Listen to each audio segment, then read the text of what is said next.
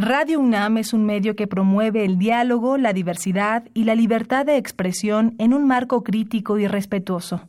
Los comentarios expresados a lo largo de su programación reflejan la opinión de quien los emite, mas no de la radiodifusora.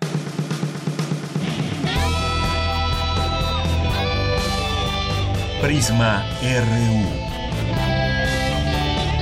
Relatamos al mundo.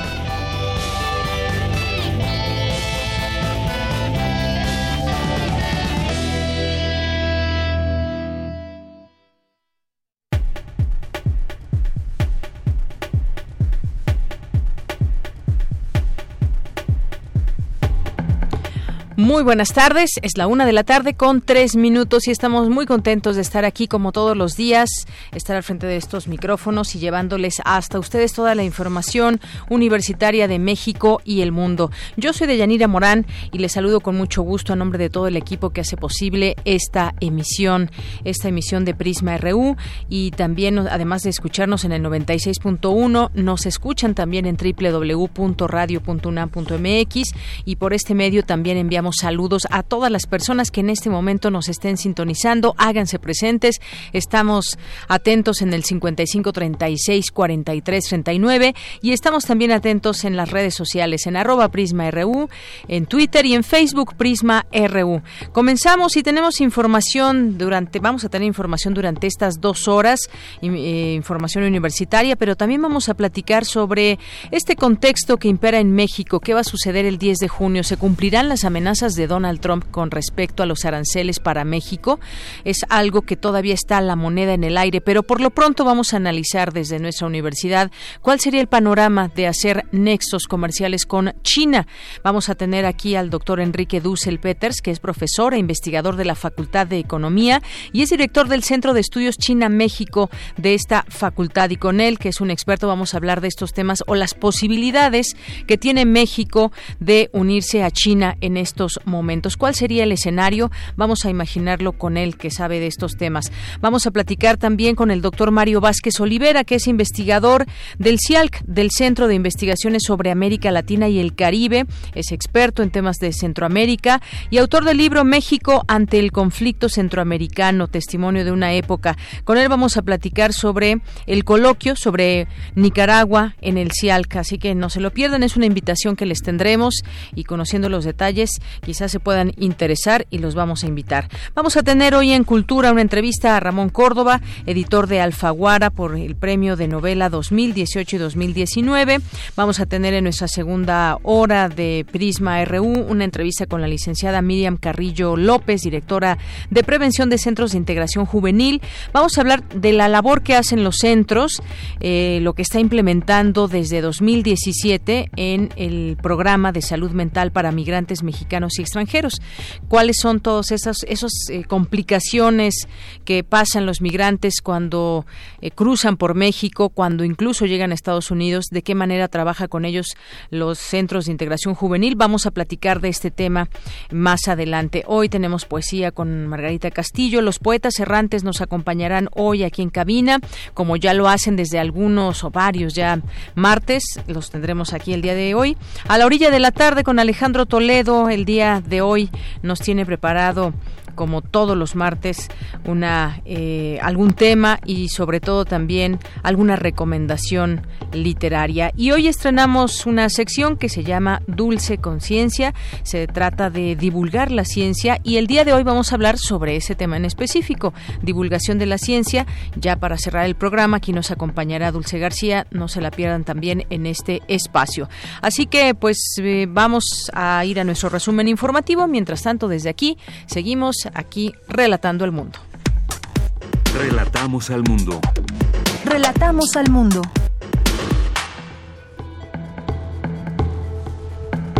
Es la una de la tarde con siete minutos en este martes, en este martes 4 de junio. Es urgente tomar medidas para evitar el colapso ambiental, advierte investigador de la UNAM. Mi compañera Cristina Godínez nos tendrá los detalles.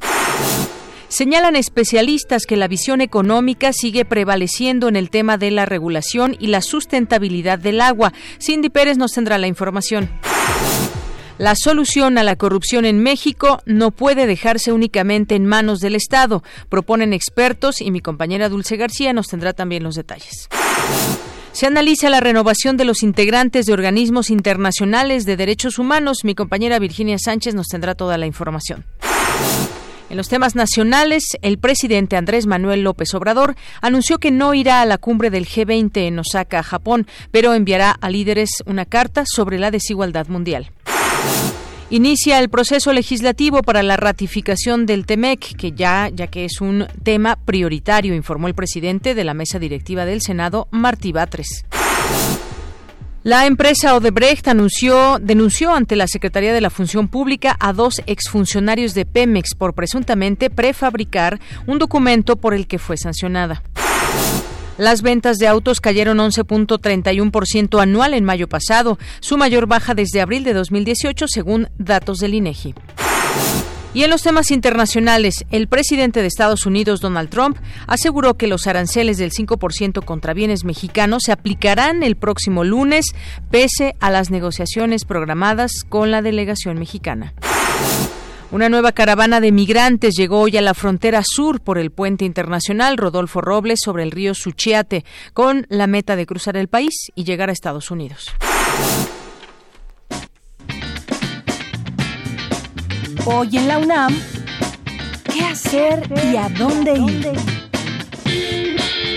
La Facultad de Filosofía y Letras organiza el homenaje al doctor en historia Antonio Rubial García, investigador y académico mexicano al que se le reconoce su aportación en el estudio de los procesos de mestizaje y evangelización durante el periodo colonial, además de formar a un sinfín de jóvenes estudiantes en la licenciatura de Historia en la Universidad Nacional Autónoma de México.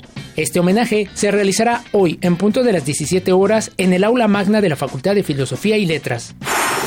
Recuerda que tienes hasta hoy para visitar el Túnel Memoria y Tolerancia 3.0, proyecto creado entre la UNAM y el Museo Memoria y Tolerancia que busca hacer eco acerca de la importancia de la memoria histórica y de la tolerancia como la única opción viable para erradicar la indiferencia y la violencia, fomentando la tolerancia, la cultura de paz, la no violencia y el respeto a los derechos humanos, a través de cuatro paneles que abordan el holocausto y los genocidios de los siglos XX y XXI, los prejuicios y estereotipos, así como la discriminación, racismo, racismo, orientación sexual e identidad de género. Tienes hasta hoy a las 19.30 horas para visitar esta muestra en las islas de Ciudad Universitaria. Como parte del ciclo Zapata a 100 años de su muerte, se proyectará el documental Los últimos zapatistas, héroes olvidados, del director de cine Francesco Taboada Tabone. Las funciones serán hoy en punto de las 17 horas en el Foro Experimental José Luis Ibáñez de la Facultad de Filosofía y Letras en Ciudad Universitaria. La entrada es libre y el cupo limitado.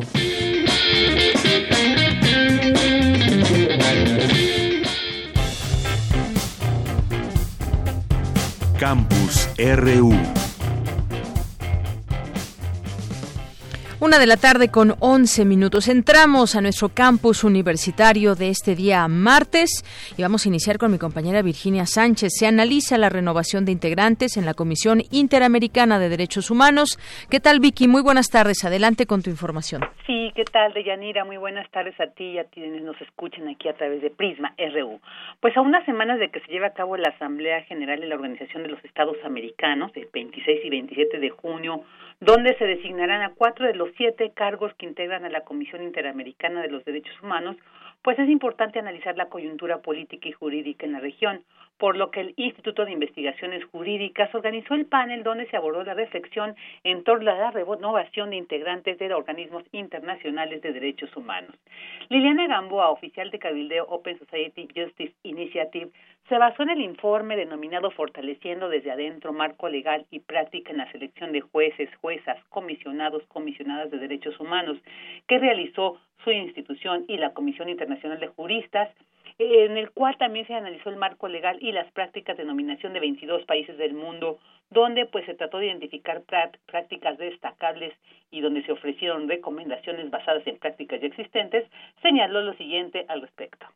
Nosotros consideramos que a pesar de la importancia que tienen los tribunales y las comisiones regionales de derechos humanos, los procesos por los cuales se nominan y se eligen a sus integrantes siguen siendo en gran parte desconocidos por la sociedad civil, por el público en general, incluyendo por los usuarios del sistema mismo. ¿no? Quizás es de esperarse que los estados quieran maximizar el control sobre quienes integran estos órganos y cómo se les elige. El problema es que este secretismo que históricamente ha rodeado este proceso y el control que los estados pueden ejercer sobre el mismo, nos presentan hoy un desafío clave, que es cómo garantizar la integridad y la independencia de estos sistemas, sobre todo en un momento en que los derechos humanos y el mismo Estado de Derecho enfrentan cada vez más desafíos y que por lo tanto es fundamental que estas instituciones se mantengan fuertes, pero también independientes.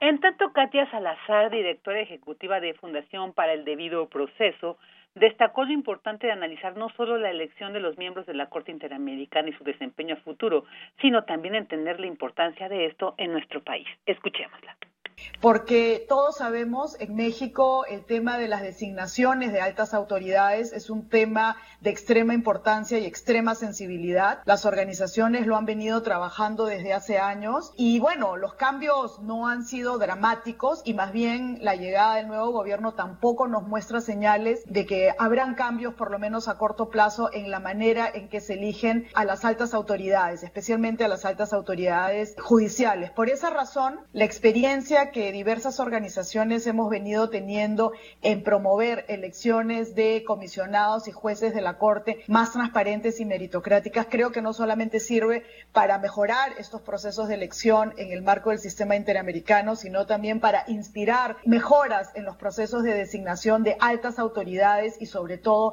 altas autoridades judiciales en México.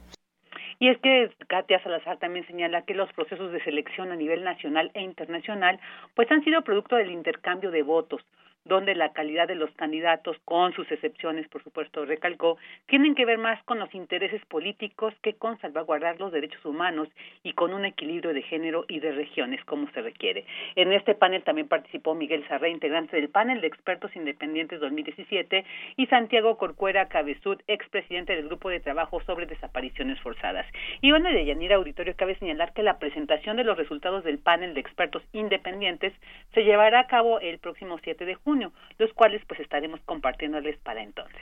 Este es mi reporte de Yanira. Muy bien, muchas gracias Vicky. Gracias a ti, hasta luego. Hasta luego, muy buenas tardes. Vamos ahora con otra información. Los mexicanos frente a la corrupción y la impunidad, ¿qué retos tenemos por vencer? Adelante, Dulce García, con la información. Dayanira, buenas tardes a ti al auditorio de Prisma RU. Con el fin de analizar los problemas que aquejan constantemente al país y buscar solucionarlos, el Centro de Investigación y Docencia Económicas llevó a cabo el conversatorio Los mexicanos frente a la corrupción y la impunidad, en donde Juan Pardinas, politólogo y periodista, dijo que la corrupción es un tema demasiado importante y demasiado doloroso en la vida de los mexicanos y que no debe dejarse únicamente en los ámbitos del Estado o de la política. Los ciudadanos y la sociedad tenemos una responsabilidad enorme.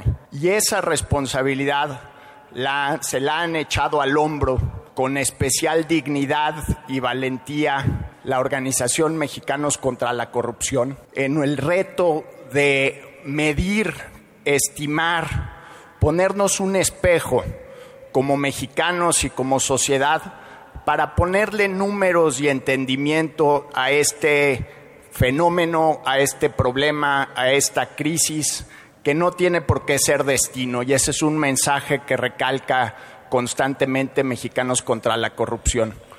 El presente no tiene que ser una anticipación de lo que será el futuro y debe ser por la participación de los ciudadanos, la participación de medios de comunicación libres e independientes, esta comunión y esta conjunción de trabajo. Por su parte, María Amparo Casar, directora ejecutiva de Mexicanos contra la Corrupción y la Impunidad, dijo que el combate a la corrupción ayuda al sano crecimiento de la economía, a abatir la desigualdad social y a recuperar la confianza en las instituciones. Contrario a lo que algunos sostienen, la voluntad y el ejemplo no bastan para contener la corrupción y la impunidad. Los datos, el conocimiento y el expertise son indispensables para tomar decisiones atinadas y eficaces. El reconocimiento y fortalecimiento de las organizaciones sociales y de la prensa libre son actores indispensables para los procesos de deliberación democrática y para la transformación del país. Deyanira, auditorio de Prisma RU, el tema es importante, pues recordemos que México se colocó como el cuarto país con más corrupción en América Latina, solo por encima de Guatemala, Nicaragua y Venezuela, de acuerdo con el índice de percepción de la corrupción realizado por Transparencia Internacional el año pasado. Este es el reporte. Muy buenas tardes. Gracias, Dulce. Muy buenas tardes. Porque tu opinión es importante, síguenos en nuestras redes sociales, en Facebook como Prisma RU y en Twitter como arroba PrismaRU. Queremos escuchar tu voz. Nuestro teléfono en cabina es 55 36 43 39. Continuamos una de la tarde con 18 minutos. Vamos a hablar de este tema de México, Estados Unidos. Estamos ante un momento eh, importante de negociaciones. Al parecer, el canciller Marcelo Ebrard sigue asegurando que habrá negociación con Estados Unidos. Y bueno, por otra parte, pues la amenaza también de Donald Trump no ha sido retirada. ¿Esto qué escenarios abre o qué escenarios se pueden plantear en todo esto? Mirar a China, por ejemplo, es una opción? Platiquemos de ello con el doctor Enrique Dussel Peters, que es profesor e investigador de la Facultad de Economía y es director del Centro de Estudios China-México en esta misma facultad. Doctor, es un gusto tenerlo con nosotros. Bienvenido, muy buenas tardes. ¿Qué tal? Buenas tardes. Gracias por la invitación. Doctor, pues desde su punto de vista, ¿qué, eh, ¿qué le queda a México en todo esto? ¿Qué posibilidades tiene México, además de intentar negociar con Estados Unidos? Si mirara hacia China, ¿qué podría suceder en este escenario, doctor? Mira, eh, la verdad es que vamos a tener que acostumbrarnos a que los el próximo año y medio va a ser extremadamente complejo. Eh, ojo, para México, para China, para Estados Unidos, estamos entrando ya en plena campaña electoral en Estados Unidos eh, y me temo que de hoy a, a noviembre del 2020 Alguno dirá falta mucho tiempo, eh, pero tendremos que acostumbrarnos, desgraciadamente, a, en fin, estas amenazas, estos chantajes, eh, estas políticas vía tweet eh, y una enorme incertidumbre, ¿no? En donde uno puede estar negociando algo con la administración Trump y mientras se negocia se cancela, se elevan aranceles, se insulta, se etcétera, ¿no? Eso es lo que está estado pasando eh, con pues una cantidad de países, ¿no? Es decir, con China, con Turquía, eh, con la India, con México y otros países, ¿no? eh, es una situación realmente muy difícil, muy compleja para cualquier gobierno. Es compleja para cualquier gobierno, específicamente estos de los que estamos hablando, eh, para México, que depende de muchas cosas de Estados Unidos en este, y ambos también Estados Unidos de, de, México en este tema comercial. China entra pues eh, en un plano donde también está siendo importante tomarlos en cuenta porque qué relación podría haber entre México y China si México decidiera en algún momento vamos a, a poner un escenario eh, posible en este sentido cómo sería esta negociación qué beneficios traería a nuestro país una relación mucho más estrecha con China que con Estados Unidos doctor mira me parece a mí con base en los estudios que hemos venido haciendo en Sechimex en los últimos años hoy en día para México y para la mayoría de América Latina no es China o Estados Unidos, ¿no? Particularmente en el caso de México, eh, en fin, pues eh, Estados Unidos seguirá siendo el principal eh, socio comercial, inversionista y punto de referencia político eh, cultural y de muchos otros temas, tenemos una frontera de más de tres mil kilómetros, etcétera. Entonces no es Estados Unidos o China, ¿no? eh, creo que China eh, sí ha sido totalmente desaprovechada por el sector público, por el sector empresarial, ojo y también autocríticamente yo diría por el sector académico. Yo te recuerdo, China es nuestro segundo socio comercial desde hace más de 15 años, desde 2003. ¿no? Eh, y China lo que ha venido insistentemente proponiendo y preguntando es México, ¿qué quieres? ¿Qué quieres de mí? ¿No? Digo que dejémonos de lado del muro de lamentaciones, este, ¿qué propones?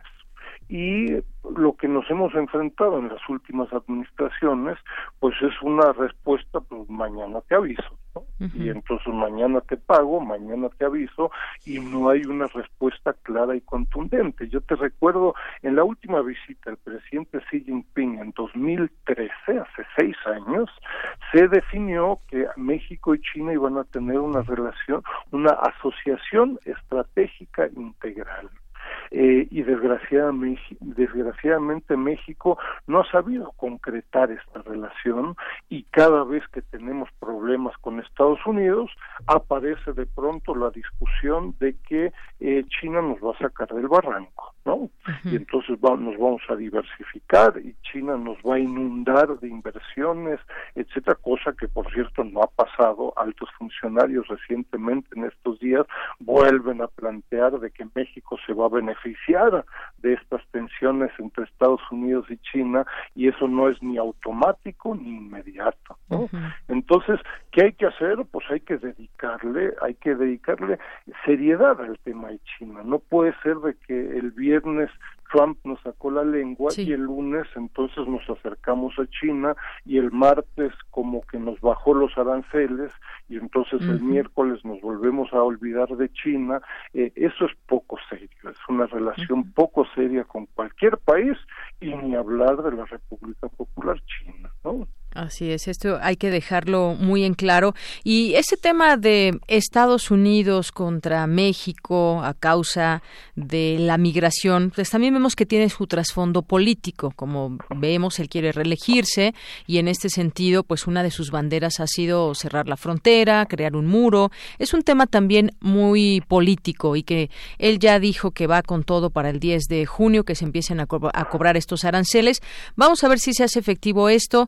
Todavía me parece que está la moneda un poco en el aire, pero veamos a China como, como un socio serio, decía eh, usted. Sabemos que esta semana también, pues, eh, más de 1.600 empresas certificadas de China estarán representadas aquí en México en la industria de la industria textil, manufacturera, eh, van a llegar a México para participar en, una feria donde esperan generar ventas superiores a los 1.600 millones de dólares en solo tres días. Esto significa que, como usted decía, ya es un socio comercial importante, pero habrá que verlo no solamente en el contexto que está sucediendo esto con Estados Unidos, sino verlo quizás ya a un mediano y largo plazo, doctor. Mira, el Sechimex eh, eh, eh, planteó un documento, escribió un documento a finales del año pasado con un grupo de empresarios, embajadores, académicos de diversas instituciones, 90 páginas, 60 propuestas hacia una agenda estratégica México-China.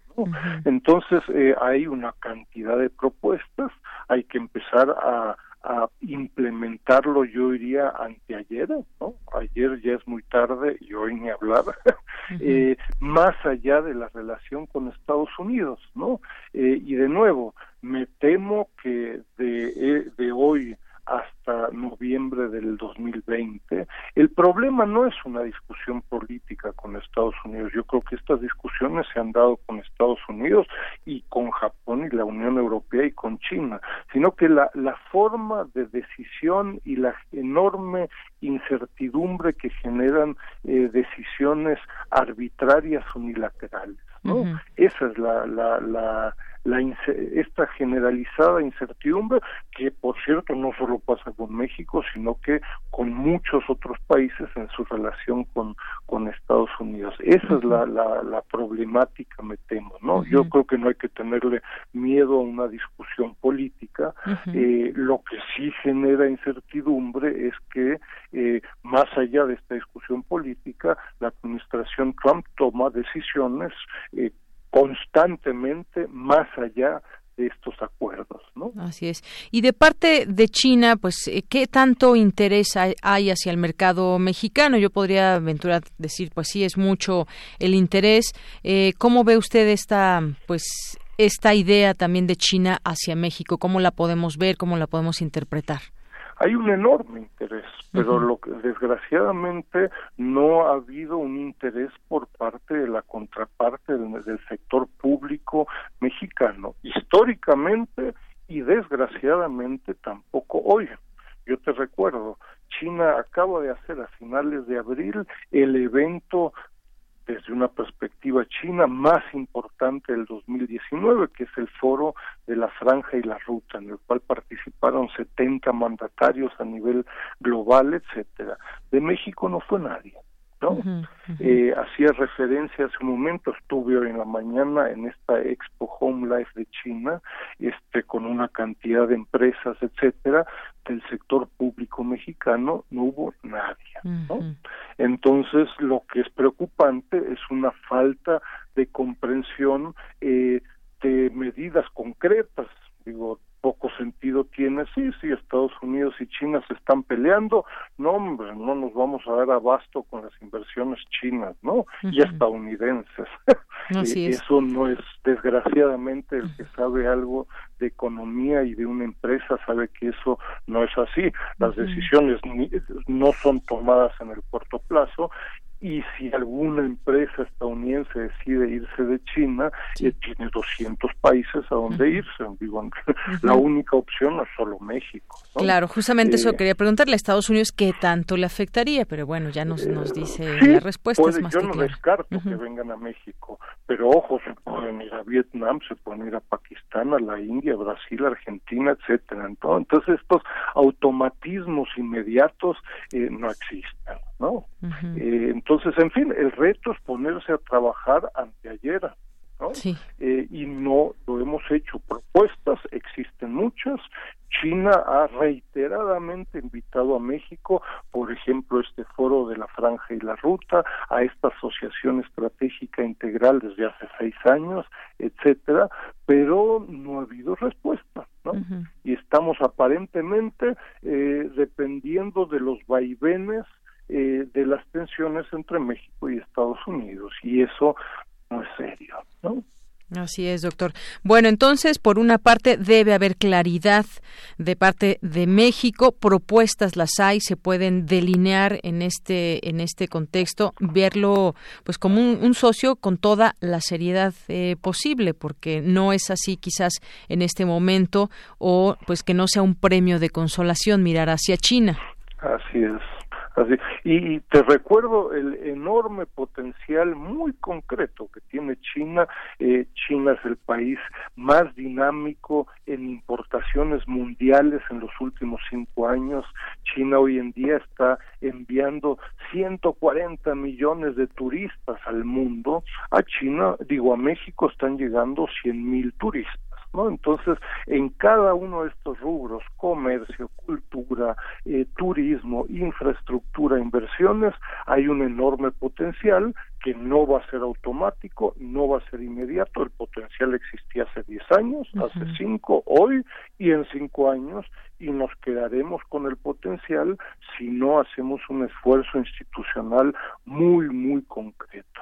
Muy bien, esfuerzo institucional y ponerse a trabajar manos a la obra. Bueno, pues doctor, me ha dado mucho gusto platicar con usted sobre este tema, ponernos en contexto cuál es la perspectiva que puede haber de México hacia China, de China a Estados Unidos, en eh, pues en perspectiva también con los Estados Unidos. Muchas gracias. Un placer, muchas gracias. Hasta luego, muy buenas tardes. Fue el doctor Enrique Dussel Peters, profesor e investigador de la Facultad de Economía y es director del Centro de Estudios China-México de esta facultad. Bueno, pues hay mucho que seguir discutiendo, pero pues ya se acerca el 10 de junio y veremos finalmente lo que decide Estados Unidos o su presidente, Donald Trump, para México y los aranceles. Queremos escuchar tu voz. Nuestro teléfono en cabina es 55 36 43 39. Porque tu opinión es importante, síguenos en nuestras redes sociales, en Facebook como Prisma RU y en Twitter como arroba PrismaRU. Continuamos una de la tarde con 32 minutos. Los días 5, 6 y 7 de junio se llevará a cabo el coloquio Nicaragua 1979-2019, Historias y Memorias de la Revolución en el Auditorio Leopoldo Sea del CIALC, del Centro de Investigaciones sobre América Latina y el Caribe. Esto se ubica en la Torre 2 de Humanidades, en el tercer piso, ahí en Ciudad Universitaria. Hablemos de este tema con el doctor Mario Vázquez Olivera. Él es investigador del Centro de Investigaciones sobre América Latina y el Caribe, experto en el tema de Centroamérica y es autor del libro México ante el conflicto centroamericano, testimonio de una época. Doctor, bienvenido a este espacio. Muy buenas tardes. Muy buenas tardes, Deyanira. Pues, doctor, platíquenos sobre este, este coloquio que se llevará a cabo los próximos, los próximos días, tres días ahí en la Torre 2 de Humanidades, y sabemos también que habrá una conferencia con el doctor Héctor Díaz Polanco.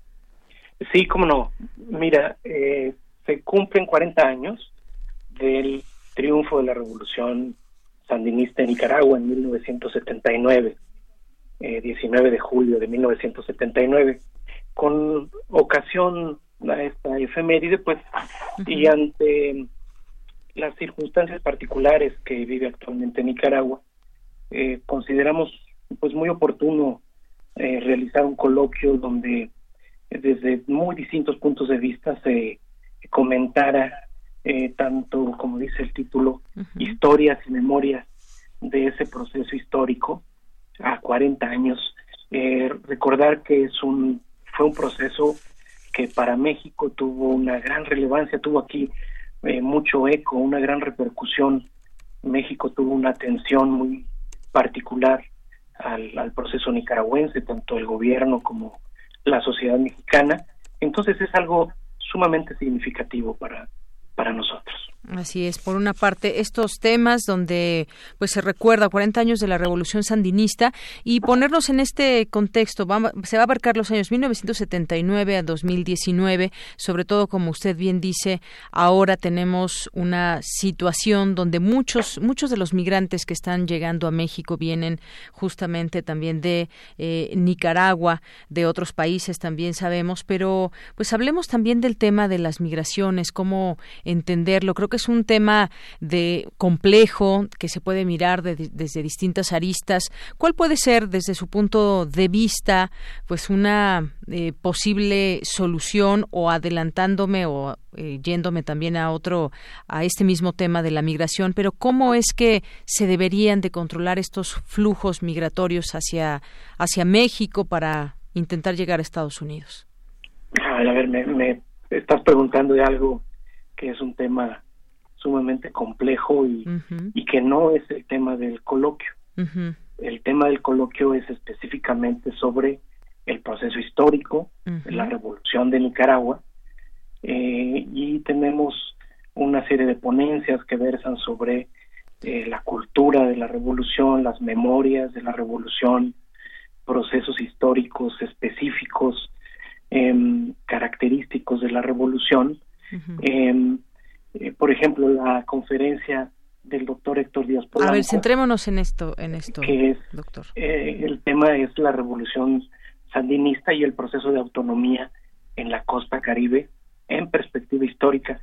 Son temas todos eh, relacionados directamente con los acontecimientos que tuvieron lugar entre 1979 y 1990 aproximadamente, aunque hay también referencia desde el presente eh, en esto que se llama la memoria histórica, ¿no? Sí. Cómo recordamos, cómo valoramos estos procesos desde la actualidad.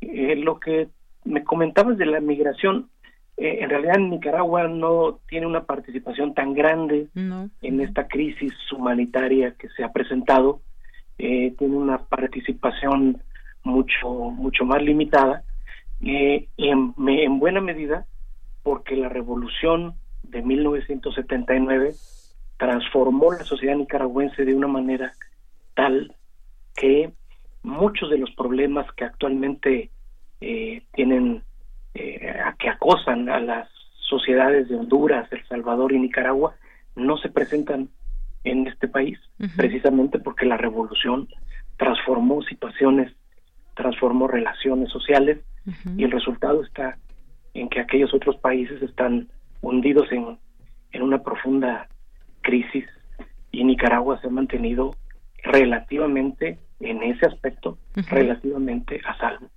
Así es. Bueno, justamente centrémonos en esto y qué bueno que lo comenta porque efectivamente Nicaragua no es uno de los países que de los cuales esté saliendo eh, mucha gente como así lo es en otros países de nuestra América Latina. En este sentido, me gustaría también que nos platique de algunos otros temas que se vayan a incluir dentro de este coloquio, además de esta conferencia que ya mencionábamos del doctor Díaz Polanco.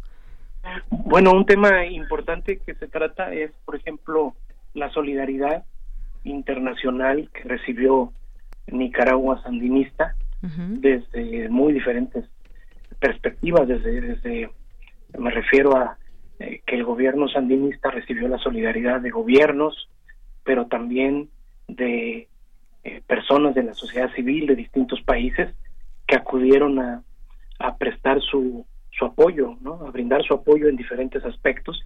Eso se va a recordar. Eh, mencionaba el tema de distintos aspectos de, de la cultura que fueron muy relevantes en el proceso eh, de la revolución sandinista. Por ejemplo, la figura de eh, Ernesto Cardenal como héroe cultural de la revolución sandinista y otros personajes también así de, de gran relevancia. Eh, también se presenta eh, un documental inédito hasta ahora en México, un documental austriaco sobre, eh, digamos, cómo se mira hoy en Nicaragua el, el pasado revolucionario. Es esta idea de, de eh, cómo la gente rememora o qué queda de aquello en la, en la idea de las personas hoy, tomando en cuenta la, la situación de crisis política que vive que vive Nicaragua, ¿verdad? Así es. Veo aquí también el miércoles mañana 5 de junio, que es la inauguración. Están todos invitados. Eh, empiezan con la mesa Cultura y Memoria, que justamente cómo, cuál es el escenario que ahora con las nuevas generaciones queda de esa época, de ese momento importante dentro de la historia de Nicaragua con la revolución sandinista, porque hay mucha gente que hoy en nuestros días platica que hizo cobertura desde su eh, ámbito periodístico, por ejemplo, desde la intelectualidad, cómo se relata desde la historia, todo eso es lo que se va a conjuntar en parte de este coloquio, doctor. Sí, cómo no. Eh, y bueno, son ponencias que presentan eh, investigadores que actualmente están estudiando el tema nicaragüense, es decir, eh, se presentan resultados de investigaciones muy, muy actuales, ¿verdad? Eso es, también de destacar. se presenta un libro también eh, de un autor, bueno, que coordinó un, colega nicaragüense. Em, en fin, es un coloquio pequeño, un poco compacto, pero me parece que tiene eh, bastantes elementos de, interés. Así es, y va, va, a haber varios ponentes, algunos de la Universidad Autónoma de la Ciudad de México, del CIESAS, de la Universidad de Quintana Roo, por ejemplo. Va a haber, eh, pues digamos, esta variedad también de ponentes y de instituciones que representan. Sí, cómo no, vienen invitados de, de España, de, de, Santiago de Compostela, veo aquí, de la universidad. Sí, de diferentes instituciones eh, mexicanas también. el tema de Nicaragua sigue siendo un tema de, de, interés y que llama la atención de los estudiosos, tanto su pasado como su, como su actualidad. Así es. Y bueno, pues el viernes, que ya es el día que cierran, van a estar platicando en una mesa sobre los nuevos enfoques y miradas en torno a la revolución sandinista. ¿Va a haber eh, algún tipo de participación también de parte del público que asista a este coloquio? Bueno, claro, claro, es un coloquio abierto al público, este, eh, con la posibilidad de interactuar, es muy importante, ¿no? Con los ponentes, una dinámica de, de, abierta. Eh, y desde luego también va a haber transmisión eh, por en eh, remota, como se llama, a través, de, a través de streaming en Facebook. En, transmite en Facebook de manera bastante eficiente y, y en YouTube me parece que también. Muy bien. Bueno, pues ahí está, eh, doctor. No sé si desea agregar algo más sobre este coloquio y hacernos esta invitación. Bueno, Deyanira, muchas gracias. Están el público invitado. Eh, los invitamos a que a que asistan o se conecten para eh, escuchar estas estas presentaciones, interactuar con los ponentes y rememorar este proceso histórico tan significativo, la revolución sandinista, desde la actualidad y desde y a, la luz de, de la situación actual de Nicaragua. Así es. Bueno, pues ahí está esta invitación que se hace abierta al público, eh, ahí en la Torre 2 de Humanidades, tercer piso. Eh, empieza a partir de mañana a las diez y media es la inauguración. Sí, cómo no. Muy bien, pues doctor, muchas gracias por esta invitación que nos hace aquí en Prisma RU de Radio UNAM. Eh, muchas gracias a ti. Muy buenas tardes. Igualmente.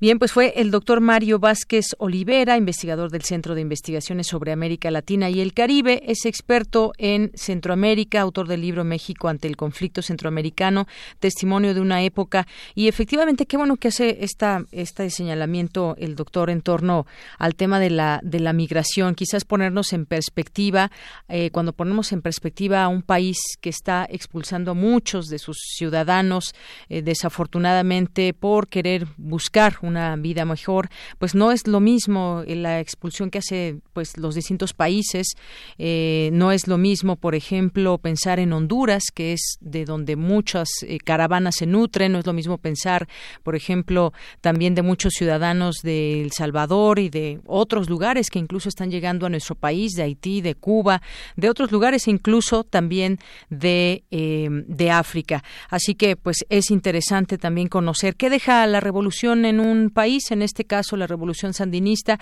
que es el tema, el tema central de este coloquio desde distintas eh, perspectivas. Así que, pues bueno, seguiremos atentos, les hacemos esta invitación abierta. Tu opinión es muy importante. Escríbenos al correo electrónico prisma.radiounam@gmail.com. Queremos escuchar tu voz. Nuestro teléfono en cabina es 55 36 43 39.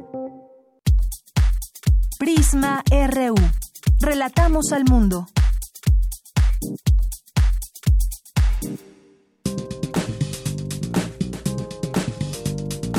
Cultura RU.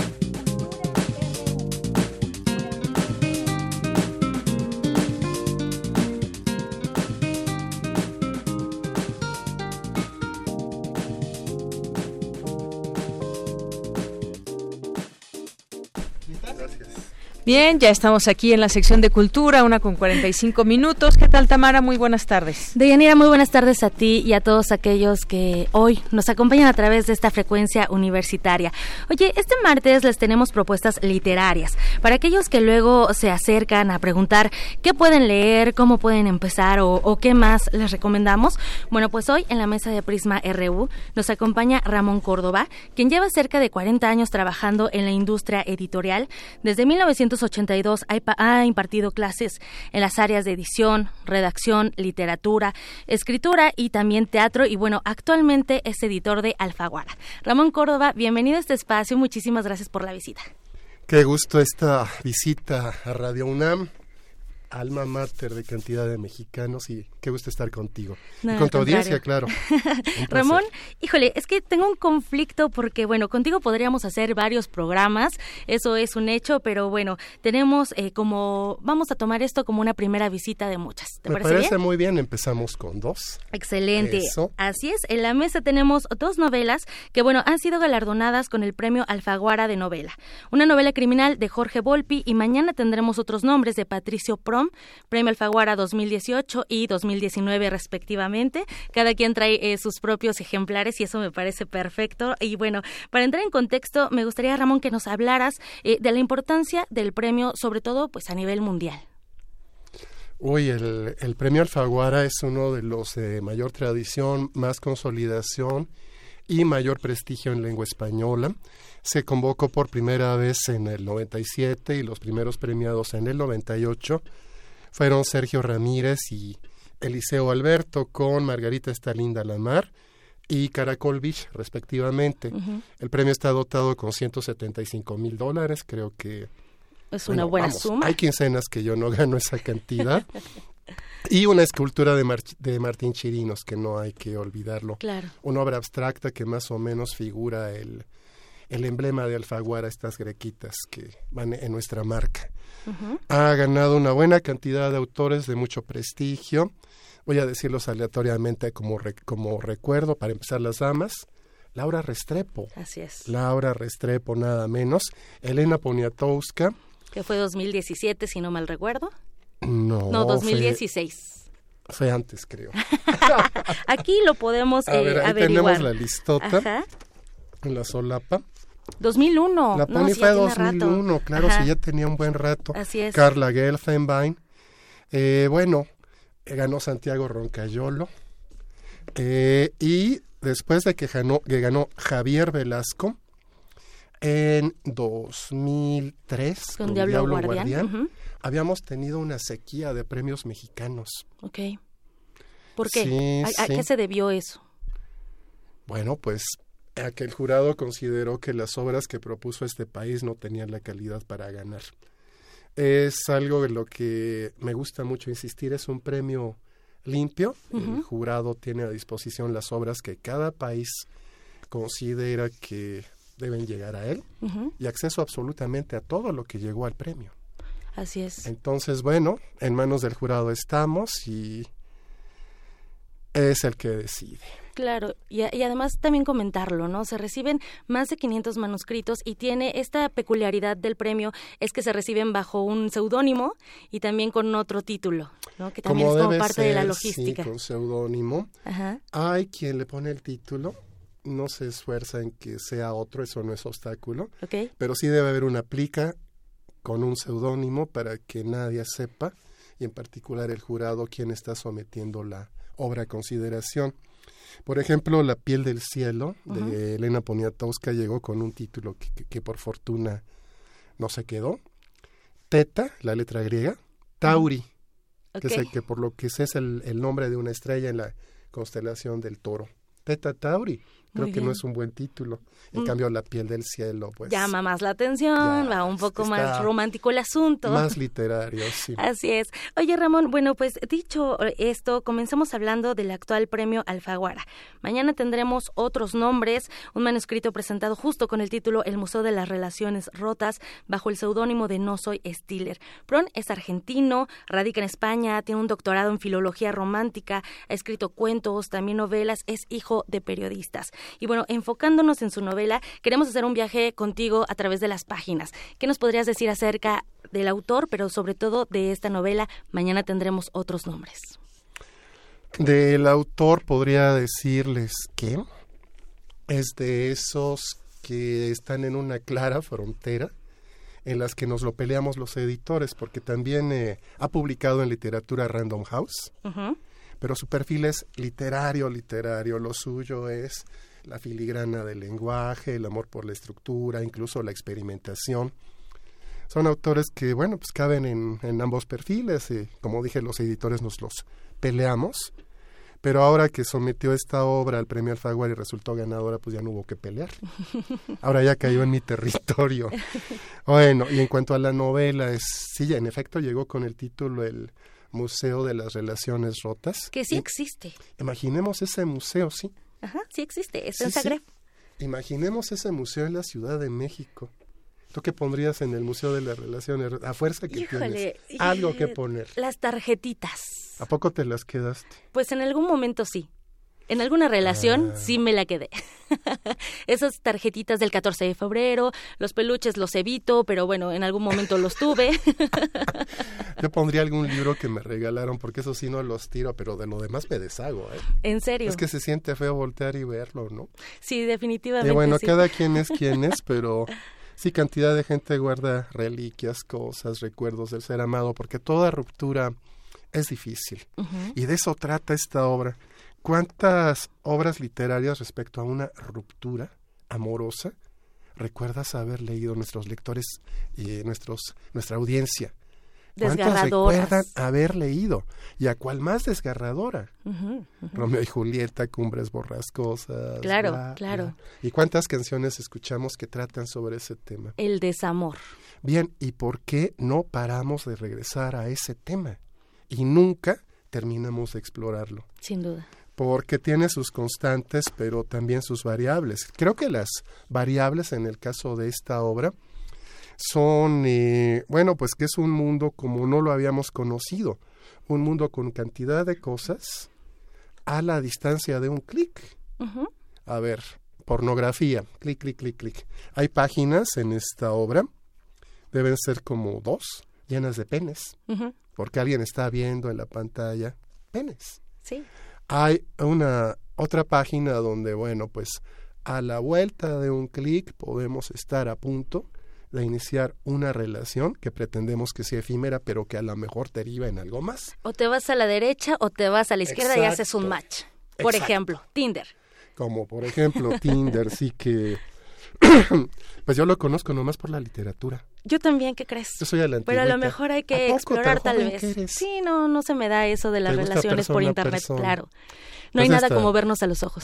Esta exploración yo creo que te va a gustar porque pues te va a decir cosas que Me encantó, me encantó porque justo la novela hace esta reflexión eh, en cuanto al amor contemporáneo, las formas actuales en las que también nos relacionamos. Eh, el, el, jurado dijo que era una autopsia de una ruptura amorosa y creo que al final del día nos convertimos justo en esos agentes forenses, ¿no? Conforme van pasando los días, las horas, vamos analizando qué, qué es lo que sucedió para que la ruptura se diera. La novela va contando todo eso en efecto. Debemos, debemos decir, y fíjense que esto es, eh, está a kilómetros de un spoiler, años luz, que se llaman él y ella, con mayúscula. Él, ella, lo que hace más fácil que uno se identifique, aunque de por sí nos, nos identificamos, vamos. ¿A quién no le han roto el corazoncito? O peor tantito, ¿cuántos has roto? También, no nos ponemos del otro lado. No te hagas pato, algunos has roto, ¿que no? Más de algún No me han dicho. ¿No? O sea que todo cool y...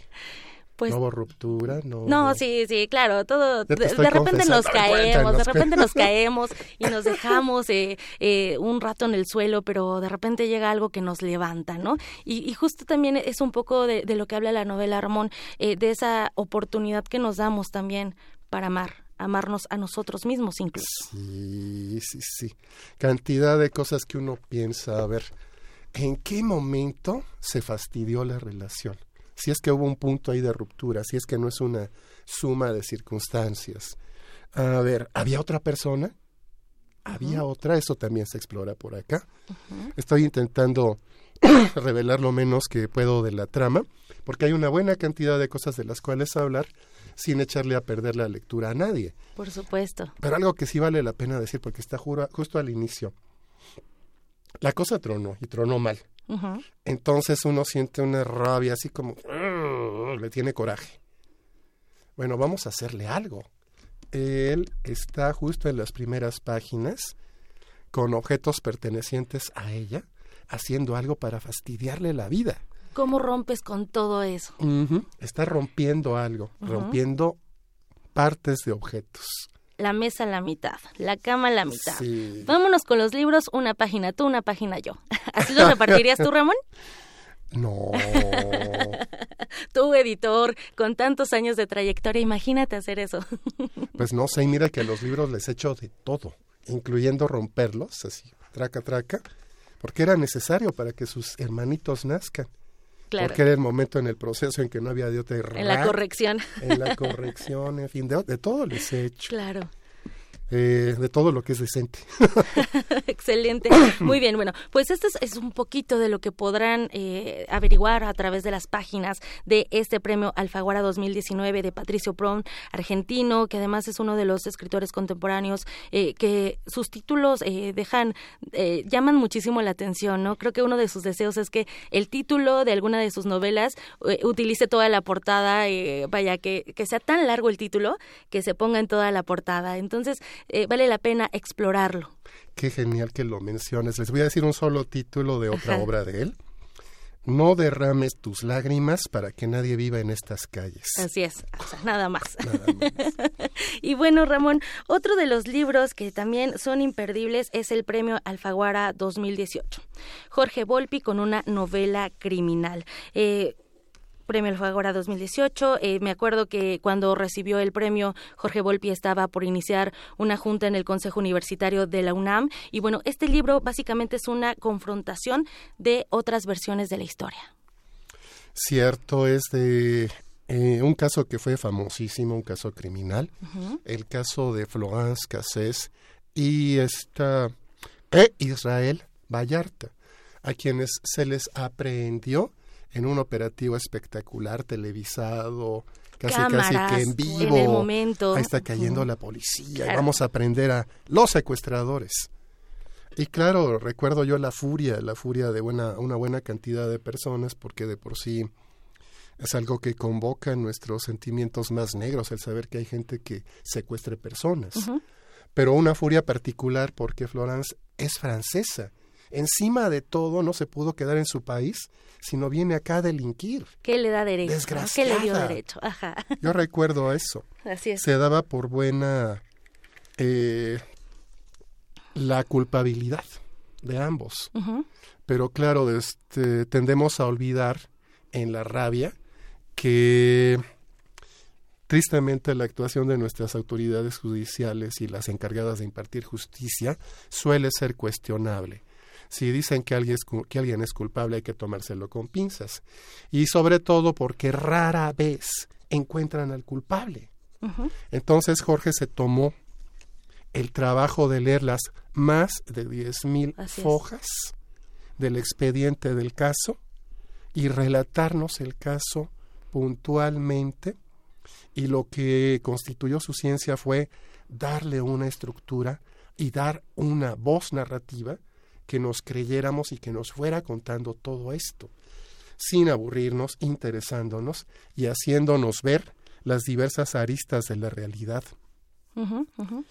Esto no es algo que se haya hecho por primera vez en la literatura, Jorge lo mencionó. Ah, claro. Sus grandes maestros, pues desde luego son...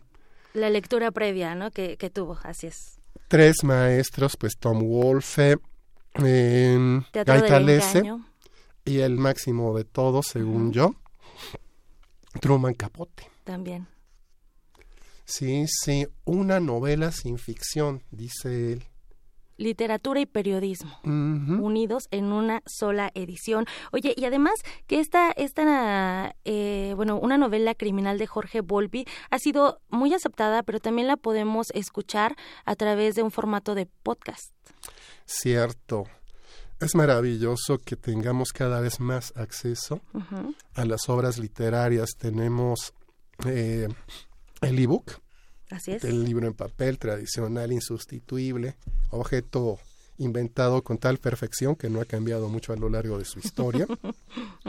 Y desde luego podcast, ahora podemos escucharlo también. Así es, la plataforma para quien nos escucha es Podium Podcast de Prisa Radio, para que también se den ahí un, un, este, un chapuzón a las redes, a las plataformas digitales. Oye, Ramón, eh, bueno, se nos acaba el tiempo y, y, como te dije al inicio, esta es una de las la primera visita y el primer pretexto para que regreses pronto. Eh, gracias por visitarnos hoy. Eh, déjanos el, eh, dejamos el micrófono abierto para que regreses a hablarnos de novedades editoriales de Alfaguara que cada vez cada mes van lanzando varias y sobre todo también para hablarnos de editoriales, de ediciones propias, Ardores y Cada perro tiene su día, escritos por ti, y también para que nos platiques un poco de lo que hace un editor, o sea, qué, qué buen trabajo. Uy, mi mero mole, me, me gusta mucho el plan que estás haciendo. Eh, creo que a ustedes que están escuchando les podría interesar que los llevemos tras bambalinas. ¿A quién has editado? ¿Qué ocurre acá Dime uno, dime uno que, híjole. Uno que haya sido así y que quiero Pues de esas, de esas grandes plumas que, bueno, al final del día tú, tú vas editando. Voy a decir dos en, áreas distintas, Carlos Fuentes y Julio Scherer. Excelente. García. Con eso nos, nos quedamos, pero sin duda, Ramón Córdoba, esperamos que de verdad regreses pronto, dejamos el micrófono abierto y muchísimas gracias por venirnos a hablar un poquito de estas dos novelas. Una novela criminal de Jorge Volpi y mañana tendremos otros nombres de Patricio Pron. Ahí se los dejamos al auditorio para que tengan opciones para leer este mes. gracias. De Yanira nos despedimos, ya nos vamos al corte, que tengan muy buena tarde. Muchas gracias Tamara, gracias Ramón y bueno, pues sí, efectivamente quedan estos micrófonos abiertos, estuvo muy entretenido todo esto. Hacer un corte, regresamos a la segunda hora de Prisma RU. Prisma RU. Relatamos al mundo.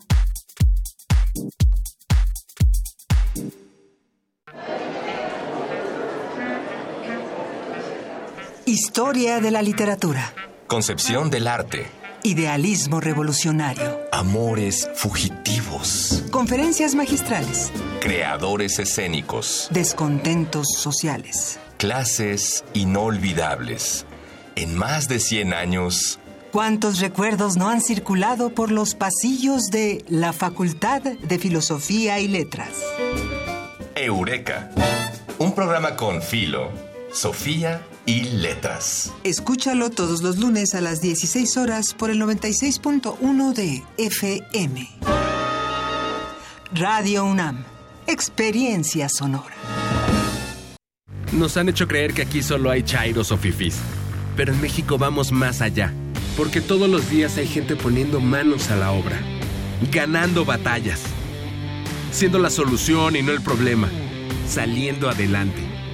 Levantando la voz rescatando nuestra humanidad, conservando nuestras voces. Ni chairos ni fifís, somos mexicanos. El color de México es la suma de nuestras luchas. Movimiento Ciudadano. Cuidado con el sol. La radiación solar es más fuerte en esta temporada y puede causar insolación. A largo plazo, causa manchas y envejecimiento prematuro de la piel y es factor de cáncer. Ponte ropa holgada de manga larga, revisa el índice UV evita las horas de más calor y cuida a los niños y adultos mayores. No olvides el bloqueador solar. El calor es vida, siempre con precaución. Sistema Nacional de Protección Civil. Gobierno de México. Un largo camino de 90 años de autonomía universitaria nos ha conducido por la pluralidad y la inclusión a una autonomía responsable que en la tolerancia y el respeto nos ha permitido ser diversos a cultivar las artes y la libertad de las ideas, a construir ciudadanía. La autonomía está en nuestra gente. Está en nuestra gente.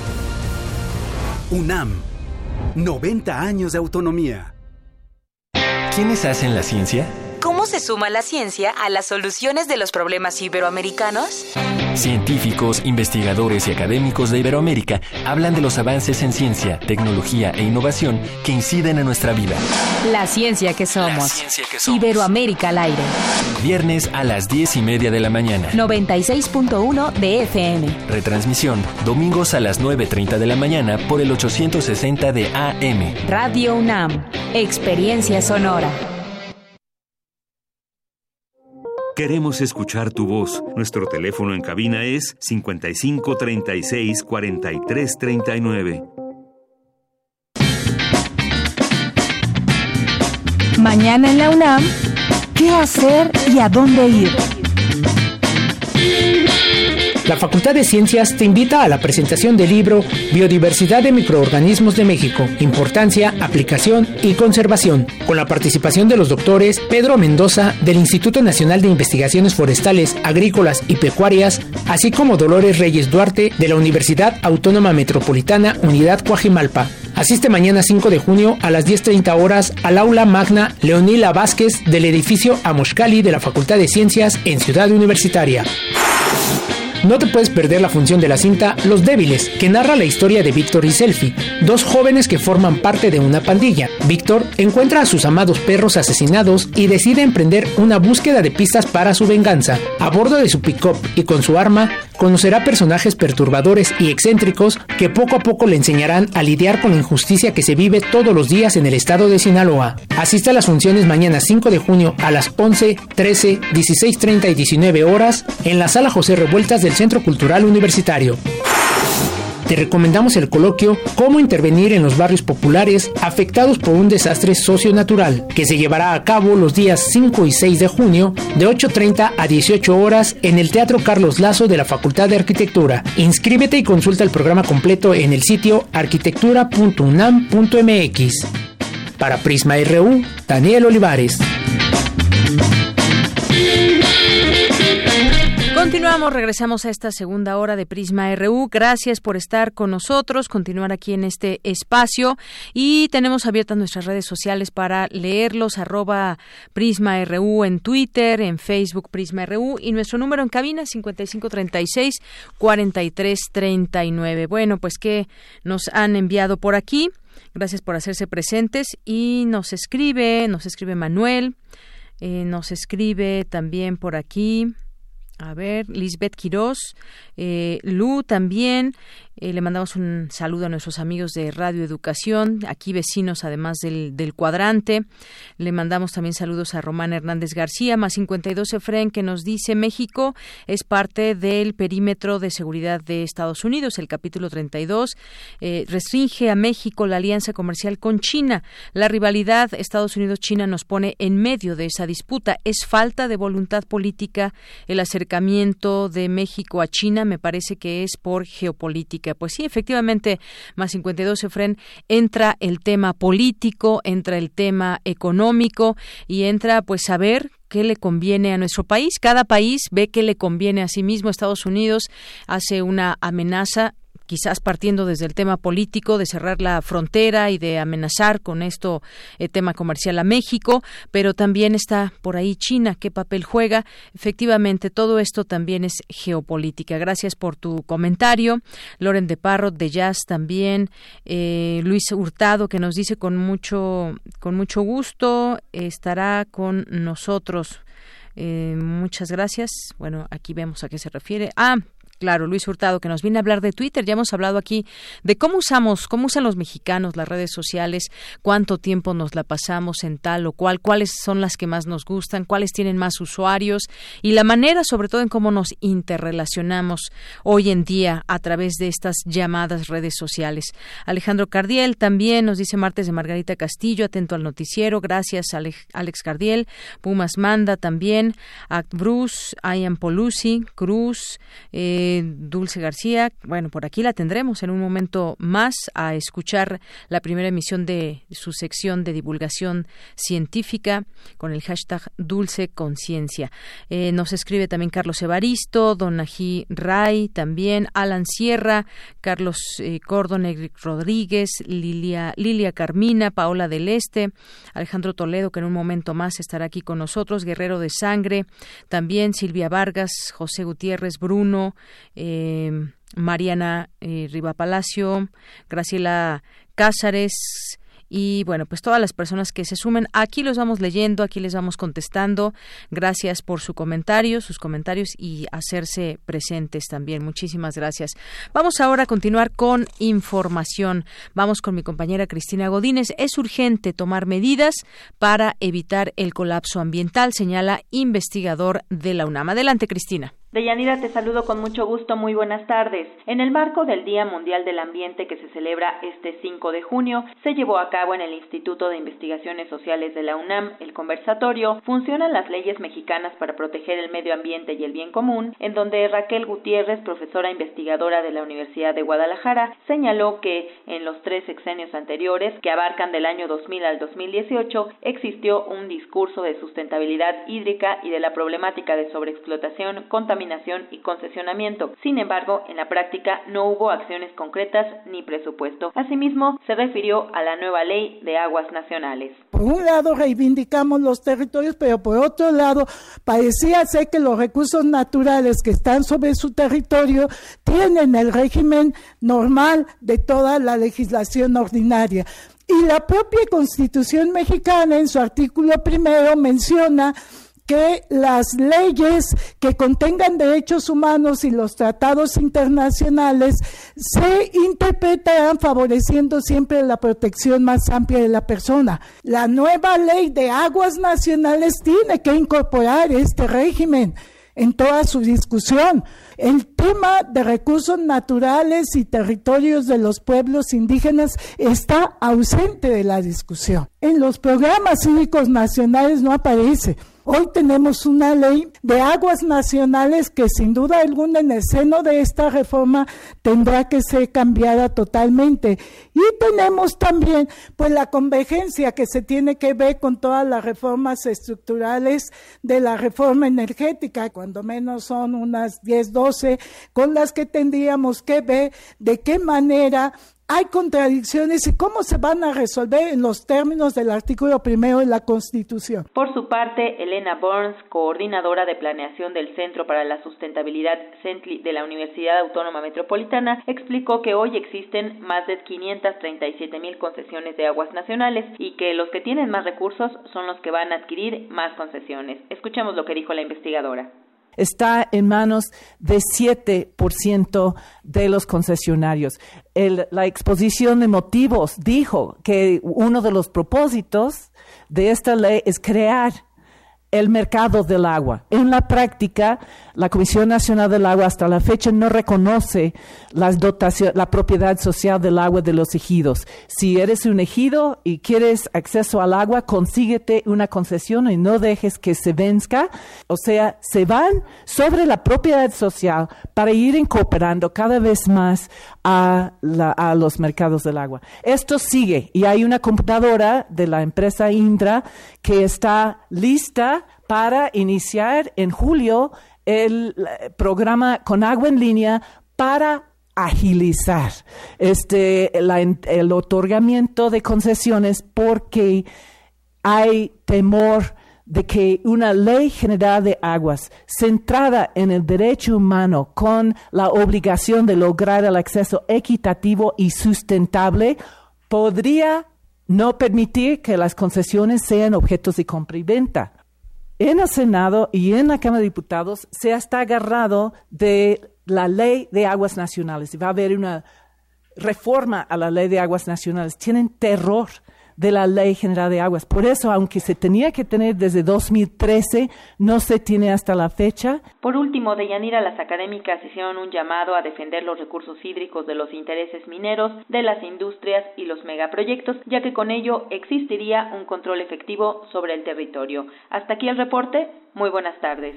Gracias, Cindy. Esta fue información de Cindy sobre lo que dicen especialistas, que la visión económica sigue prevaleciendo en el tema de la regulación y la sustentabilidad del agua. Ahora vamos a escuchar esta información de mi compañera Cristina Godínez. Es urgente tomar medidas para evitar el colapso ambiental, señala investigador de la UNAM. Adelante. Deyanira Auditorio de Prisma RU, buenas tardes. En el marco del Día Mundial del Medio Ambiente, que se conmemora mañana 5 de junio, el doctor Gerardo Ceballos, investigador del Instituto de Ecología de la UNAM, expresó que se ha perdido el 50% de la cobertura vegetal y México es el país con mayor número de especies en peligro de extinción, esto como resultado de las actividades humanas por lo que, señaló, urge emprender acciones que garanticen la sobrevivencia de las especies y dejar de usar el carbón como energía, parar la deforestación y evitar la pérdida de especies. El investigador también llamó a frenar el crecimiento poblacional en México, ya que los recursos son finitos, y propuso que el proyecto de nación tome en cuenta la diversidad biológica y el medio ambiente como uno de los ejes principales para mantener la estabilidad social, política y económica a corto y mediano plazos. Uno de los grandes retos del sexenio es que se mantenga este combate ambiental en los grandes flagelos ambientales el cambio climático, la extinción de especies, la pérdida de hábitat si no se cuida la base ambiental, no hay manera que haya bienestar social, por un lado, y por otro lado, el colapso que ya empezó, este gran colapso que viene afectando a la sociedad y que va a tener repercusiones severísimas. México se sumó al llamado que hizo la Organización de las Naciones Unidas para proteger y gestionar de manera sostenible la frágil e imprescindible red que sustenta la vida en el planeta. La ONU acaba de dar ese reporte de que hay un millón de especies en peligro de extinción. Es extremadamente fundamental porque compara el riesgo que tiene la humanidad con la extinción de especies con el cambio climático global. Estamos hablando de que el tejido de la fauna y flora silvestres, que son la base para que haya vida en la Tierra y para que haya bienestar humano, está en grave amenaza. Estamos hablando de 20, 25 años máximo antes de que esto se colapse. De ahí la urgencia. Dianira, este es mi reporte. Buenas tardes. Gracias, Cristina. Muy buenas tardes. Internacional RU.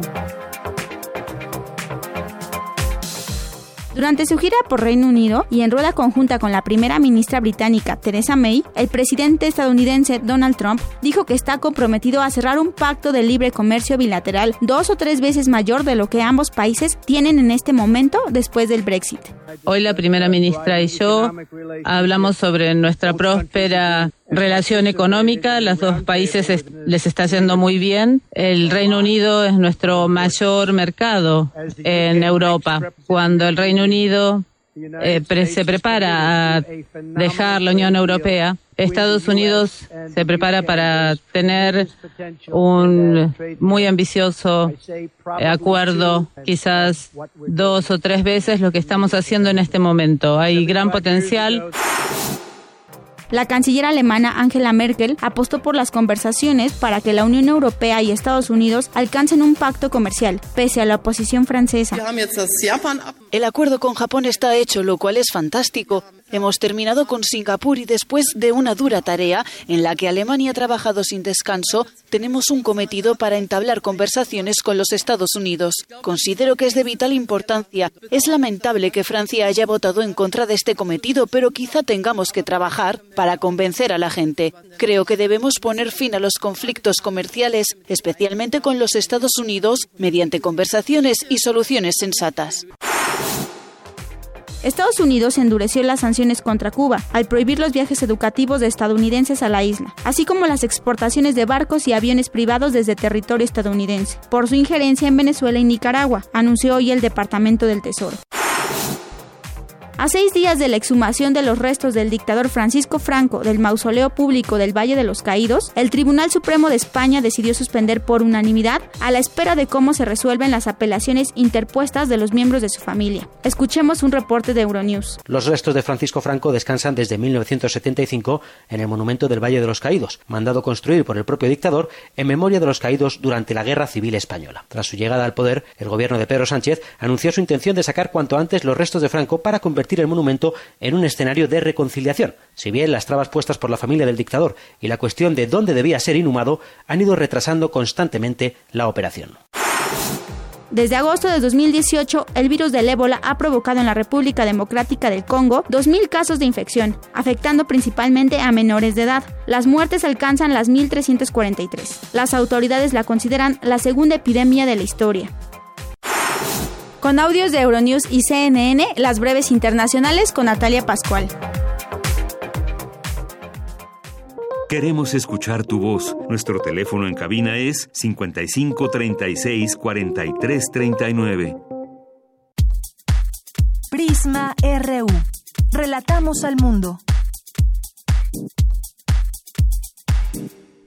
Continuamos dos de la tarde con 19 minutos y bueno, pues vamos a continuar ahora con este tema que tiene que ver con la labor. ¿Quién hace labor a favor de los migrantes? Y digo a favor de los migrantes que pasan por México. ¿En qué sentido? Además de lo que hemos visto, esa solidaridad por una parte, ese, esa molestia, ese enojo por parte también de otras personas y dependiendo el territorio donde van cruzando, no es lo mismo quizás el recibimiento que han tenido en el sur, al que han tenido en el norte o al que han tenido en el centro del país, pero cómo irlos apoyando en este camino, cuáles son las necesidades que tiene un migrante y visto también desde un aspecto humanitario. Hablemos de la labor que hacen los centros de integración juvenil que ha implementado desde 2017 el programa de salud mental para migrantes mexicanos y extranjeros. Para hablar de ello tengo en la línea telefónica a la licenciada Miriam Carrillo López, que es directora de prevención de Centros de Integración Juvenil. Licenciada Miriam, muy buenas tardes. Buenas tardes, Deyanira. Bienvenida a este espacio. Pues platíquenos de esta labor que hacen los centros de cerca con los migrantes, porque muchos de ellos pues vienen estresados, vienen con muchos problemas cargando. No es solamente el hecho de no tener ya un hogar donde pernoctar desde que deciden partir de su país hasta llegar a no sabemos dónde, ni siquiera ellos lo tienen claro, pero es un tema bastante delicado lo que lo que pasa en su salud mental. Cuéntenos un poco cómo, cuál es el trabajo de los centros con los migrantes. Así es, pues muchísimas gracias por el espacio. Mira, te cuento, nosotros somos una institución que atiende eh, a personas que tienen problemas con su consumo de drogas. Este año estamos cumpliendo 50 años en esa labor, pero desde 2014, de hecho, tenemos un programa que atiende a personas migrantes que también tienen esta problemática. Eso lo hacemos en las unidades operativas que tenemos en todo el país, que son 120 unidades. Pero además, desde 2017, como bien mencionas, y con el apoyo de la Fundación, ¿Sí? Eh, nosotros hemos venido trabajando un programa de salud mental en donde acudimos directamente a los albergues que se encuentran principalmente en la frontera Mm. norte para poderles dar atención en términos de salud mental, de una escucha y de apoyo psicológico. Eh, desde 2017 para acá hemos atendido a más de 5 mil migrantes que, como bien mencionas, vienen en tránsito y que muchos de ellos vienen con la esperanza de poder cruzar hacia Estados Unidos.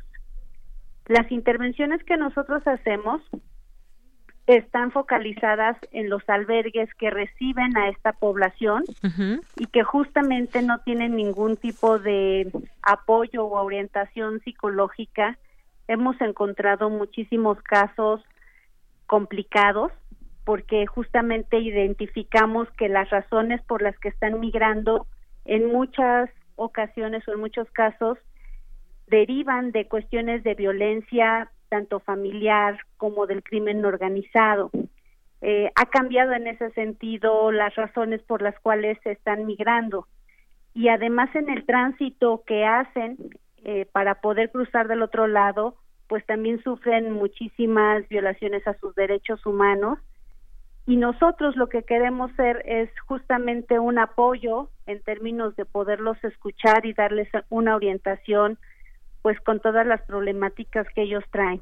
Así es. Y- Nosotros hemos atendido desde niños, familias, eh, la mayoría de, la, de las personas que están en los albergues son varones, pero hemos encontrado de todas las edades y de todo tipo de casos. Así es. eh, y bueno, en este, en este sentido, ¿cuál es más o menos cómo podríamos eh, valorar la salud mental de los migrantes, siendo que, bueno, de entrada decíamos, huyen de la violencia o hu- huyen de la pobreza, y esta población migrante es considerada también un grupo, eh, pues, vulnerable por todo lo que ha sucedido eh, en este, o lo que puede suceder en su camino, no se sabe, no hay certidumbre en todo esto, y esto ya genera de entrada una inquietud en ellos. Tienen cambios en sus patrones culturales, por ejemplo, familiares, sociales, están emprendiendo una nueva vida, pero esa nueva vida no precisamente es de una manera tersa, sino tienen que pasar a veces persecuciones, tienen que pasar frío, tienen que pasar hambre, muchas otras cosas lo- los migrantes. ¿Cuál podrían decir y cuál es la aceptación que ellos tienen también para que sean tratados? Mira, ellos sufren, como dices, muchísimas situaciones muy desagradables. Hay muchísima violencia que ellos sufren a lo largo de su trayecto. En su mayoría, eh, sobre todo en la frontera norte, que es en donde hemos estado en acerca de 10 albergues. También estamos atendiendo migrantes aquí en Ciudad de México. Son centroamericanos. Hemos identificado principalmente que vienen de Honduras, de Guatemala y El Salvador que son quienes eh, sí les ha tocado inclusamente vivir situaciones en donde ellos, a pesar de saber que es difícil poder cruzar del otro lado, lo siguen intentando. Eh, muchos de ellos también, por ejemplo, en la frontera norte, son personas que ya fueron deportadas y que aun cuando ya fueron deportadas permanecen en estos albergues que en su mayoría son de estancia temporal con la idea de volver a regresar. O sea, ellos traen la idea de poder estar para poder aspirar a una vida un poco más tranquila, digamos, de la violencia. Eh, fíjate que en el caso de México estamos observando una un fenómeno donde muchos están huyendo de sus pueblos originarios no solo por aspirar a una mejor vida en términos económicos, sino que vienen huyendo de cuestiones de violencia por el crimen organizado. Era algo que no teníamos como tan tan visible en años anteriores. Así es. Bueno, es algo que se ha incrementado justamente en estos últimos meses. Acabábamos de decir también que hay una nueva, eh, eh, nueva, nuevos grupo de migrantes que se han internado por México, eh, que llegan desde el sur y pasan, pues, parte todo el territorio nacional, dependiendo las rutas que no sabemos exactamente cómo se van fraguando, pero sin duda es un desgaste. Muchas veces, pues, no tienen transportes esperándolos, tienen que caminar muchos kilómetros. Hay niños que vienen incluso o menores que vienen sin acompañamiento y esto debe ser terrible. Me imagino que también hacen una labor muy grande con los niños, Miriam. Sí, fíjate que en la medida de las posibilidades porque los albergues están saturados y no tienen las mejores condiciones para poder llevar a cabo esta actividad dentro de lo que ahorita nos han permitido, porque nosotros hacemos la intervención ahí en los albergues, muchos de ellos al principio se muestran temerosos. Eh, al principio no quieren como platicar mucho, eh, justamente vienen con unos cuadros muy complicados, hay mucha tristeza, mucha desesperación, pero imagínate cómo se sienten que prefieren intentar lo que sea necesario con tal de salir huyendo de las condiciones que ya traían. En algunos albergues donde tienen una permanencia corta, pero que sí pueden estar varios días, porque la mayoría son como albergues de paso, en esos hacemos una intervención grupal y sí hacemos un trabajo en particular con las familias en general. Pero eh, sí estamos tratando, sí estamos encontrando un grado de severidad, de tristeza, de depresión, de enojo, ¿no? De desesperación que nadie más está viendo.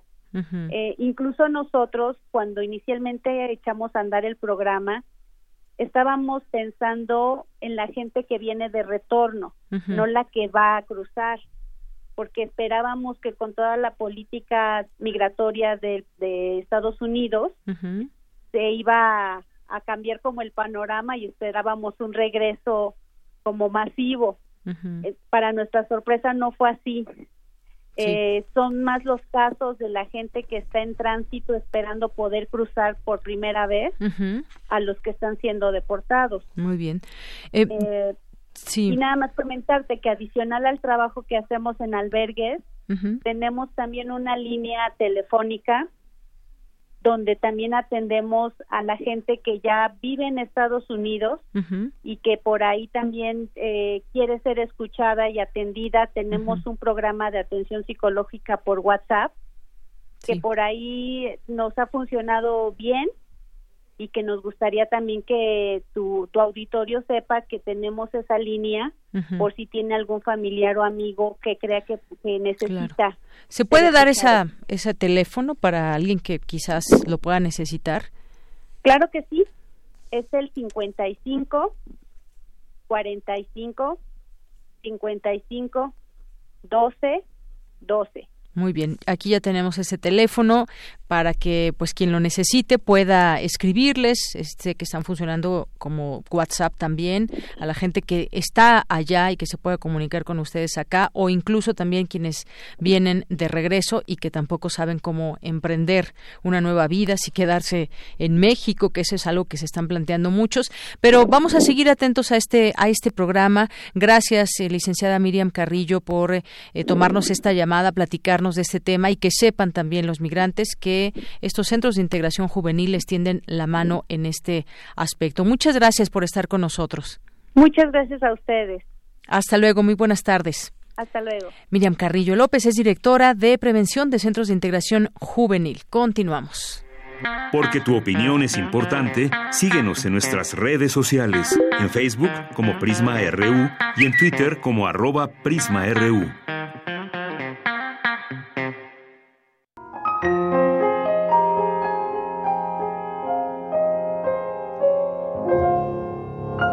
Mi cara, Gloria Fuertes. En mi cara redondita tengo ojos y nariz y también una boquita para hablar y para reír. Con mis ojos veo todo. Con la nariz hago achis.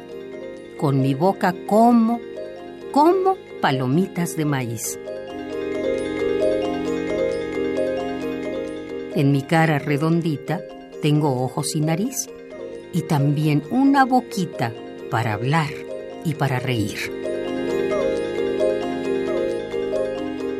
Mi cara, Gloria Fuertes.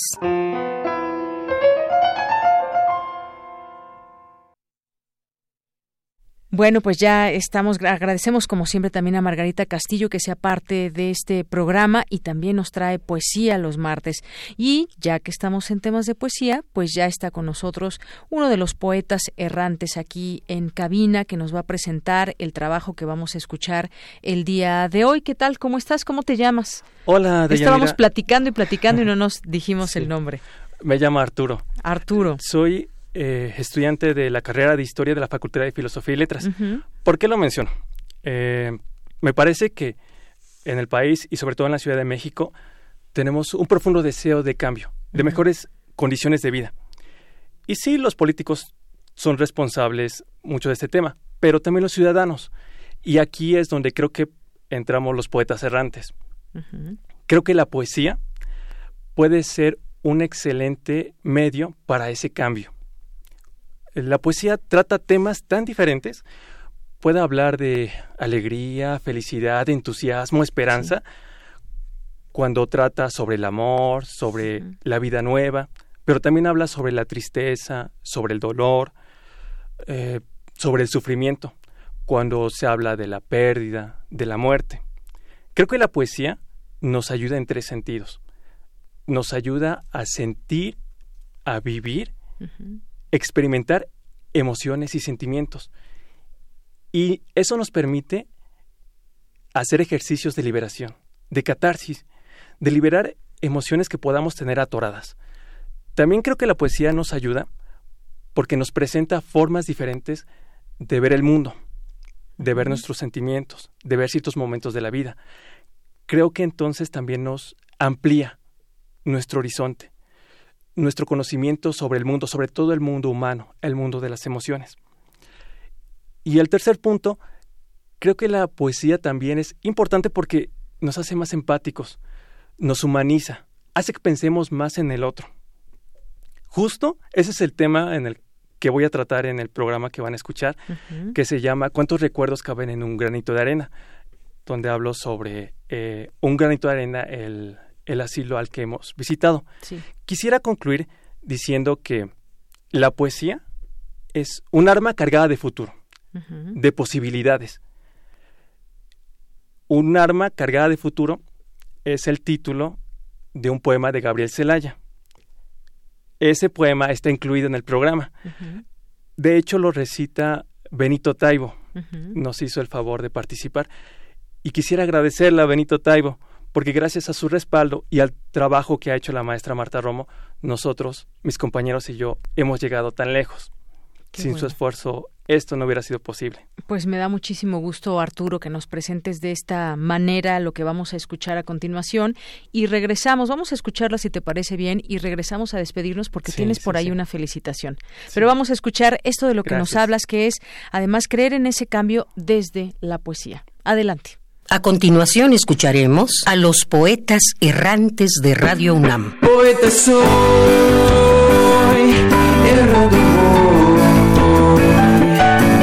buscando el sonido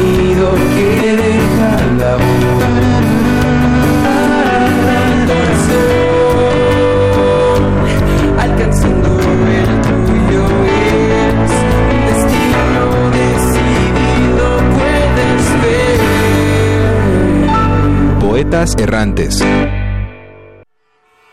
Los poetas errantes caminamos por las calles de la colonia del Valle para compartir versos como La poesía es un arma cargada de futuro de Gabriel Celaya. Cuando ya nada se espera, personalmente exaltante, más se palpita y se sigue más acá de la conciencia, ciegamente afirmando cuando se miran de frente los vertiginosos ojos claros de la muerte, se dicen las verdades, las bárbaras, terribles, amorosas crueldades. Visitamos parques y mercados y un lugar muy especial, la casa hogar para adultos mayores, un granito de arena. La primera vez que llegamos nos sorprendió cómo sus inquilinos reaccionaron. Para nosotros, ese encuentro fue revelador. Recordé que siempre podemos regalar algo de nosotros a los demás. No hace falta la voz para transmitir sentimientos. Una mirada puede llenar cualquier ruido y una sonrisa ser el agradecimiento más sincero. Fue increíble recibir de aquellos hombres y mujeres mayores sonrisas y consejos, a cambio de solo unos cuantos versos. Al ver sus ojos, me puse a pensar en lo que fueron años atrás, en lo que son ahora. Quisiera recordarles lo fuerte que han sido al llegar hasta este punto, porque la vida no es fácil. Nunca olvidaré las palabras de aquella mujer reservada, de mirada melancólica y que a pesar de su avanzada edad, sigue teniendo una gran lucidez. Me sorprendió la determinación con la que decidió hablar para regalarnos un poco de su sabiduría. Dijo, den amor, den lo mejor de ustedes mismos. ¿Qué es Poetas Errantes? El apresurado ritmo de vida, el caótico tráfico vehicular, el bullicio de las calles de esta gran ciudad genera ira, frustración, cansancio. Esto provoca que nos vayamos centrando cada vez más en nosotros mismos, en nuestros problemas, obstáculos y fracasos, en lo que queremos y en lo que perdimos. Cada vez es más difícil que miremos a los demás, que pensemos en cómo ellos se sienten y en cuáles son sus necesidades, apartados de la mayoría, olvidados por los suyos, agotados por el paso de los años. Muchos de nuestros abuelos solo esperan a ser cubiertos por la oscuridad del tiempo. Poetas Errantes no solo nos invita a caminar entre las calles de la colonia del Valle, nos invita a salir de nosotros para pensar en los demás. Nos recuerda lo valioso que es ser empáticos, solidarios y agradecidos. Nos vuelve más humanos. En este encuentro con la gente, sí, recibimos anécdotas, consejos, sonrisas, gratitud e incluso abrazos. Pero más importante, generamos en las personas un poco de alegría, felicidad, un pequeño respiro de esta, muchas veces, asfixiante realidad. Poetas Errantes es un espacio que nos invita a dar y a recibir, a regalar versos y agradecer la calidez de las personas. Nos alienta a salir en busca del otro y en ese encuentro tocar con poesía su corazón.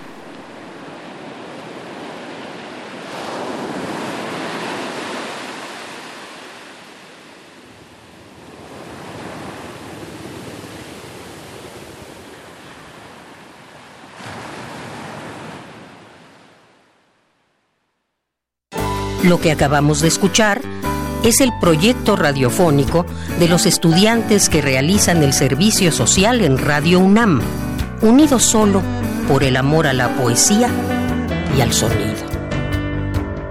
Radio UNAM, experiencia sonora. Siempre, maravillosa la participación y estas cápsulas que nos preparan tocar con la poesía el corazón, términos como la empatía, la solidaridad, más gente que piense como ustedes. Gracias por estar aquí, poetas errantes. Y bueno, pues te vas a despedir, Arturo. Quisiera invitar a la gente que nos escucha si alguna vez están caminando cerca de Radio UNAM, por Ejechola o se encuentran en el Mercado Lázaro Cárdenas, en el Parque María Enriqueta, el Ecoducto Río de la Piedad o el Teatro Xola, y se encuentran de casualidad a un grupo de jóvenes que están leyendo poesía, ojalá y puedan darse la oportunidad de escucharlos. Podrán escuchar poemas de amor, de tristeza, de pérdida, de añoranza del pasado, Estoy seguro que como a muchas otras personas les ha pasado, se llevará una muy agradable experiencia. y un bonito recuerdo. Y para terminar, quisiera mandarle felicitaciones a tres personas muy especiales para mí. Mi hermana Liz, que hoy cumple años, mi amiga Evelyn, que mañana cumple años, y mi amiga Itzel, que este viernes cumple años. Quisiera mandarles un fuerte, fuerte abrazo y agradecerles por, por ser parte de mi vida. Muchas gracias, Villanita.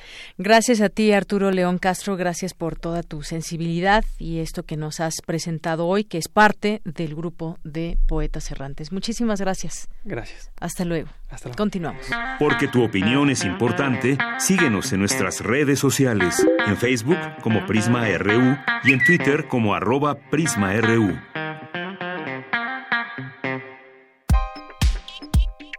Colaboradores RU. Literatura.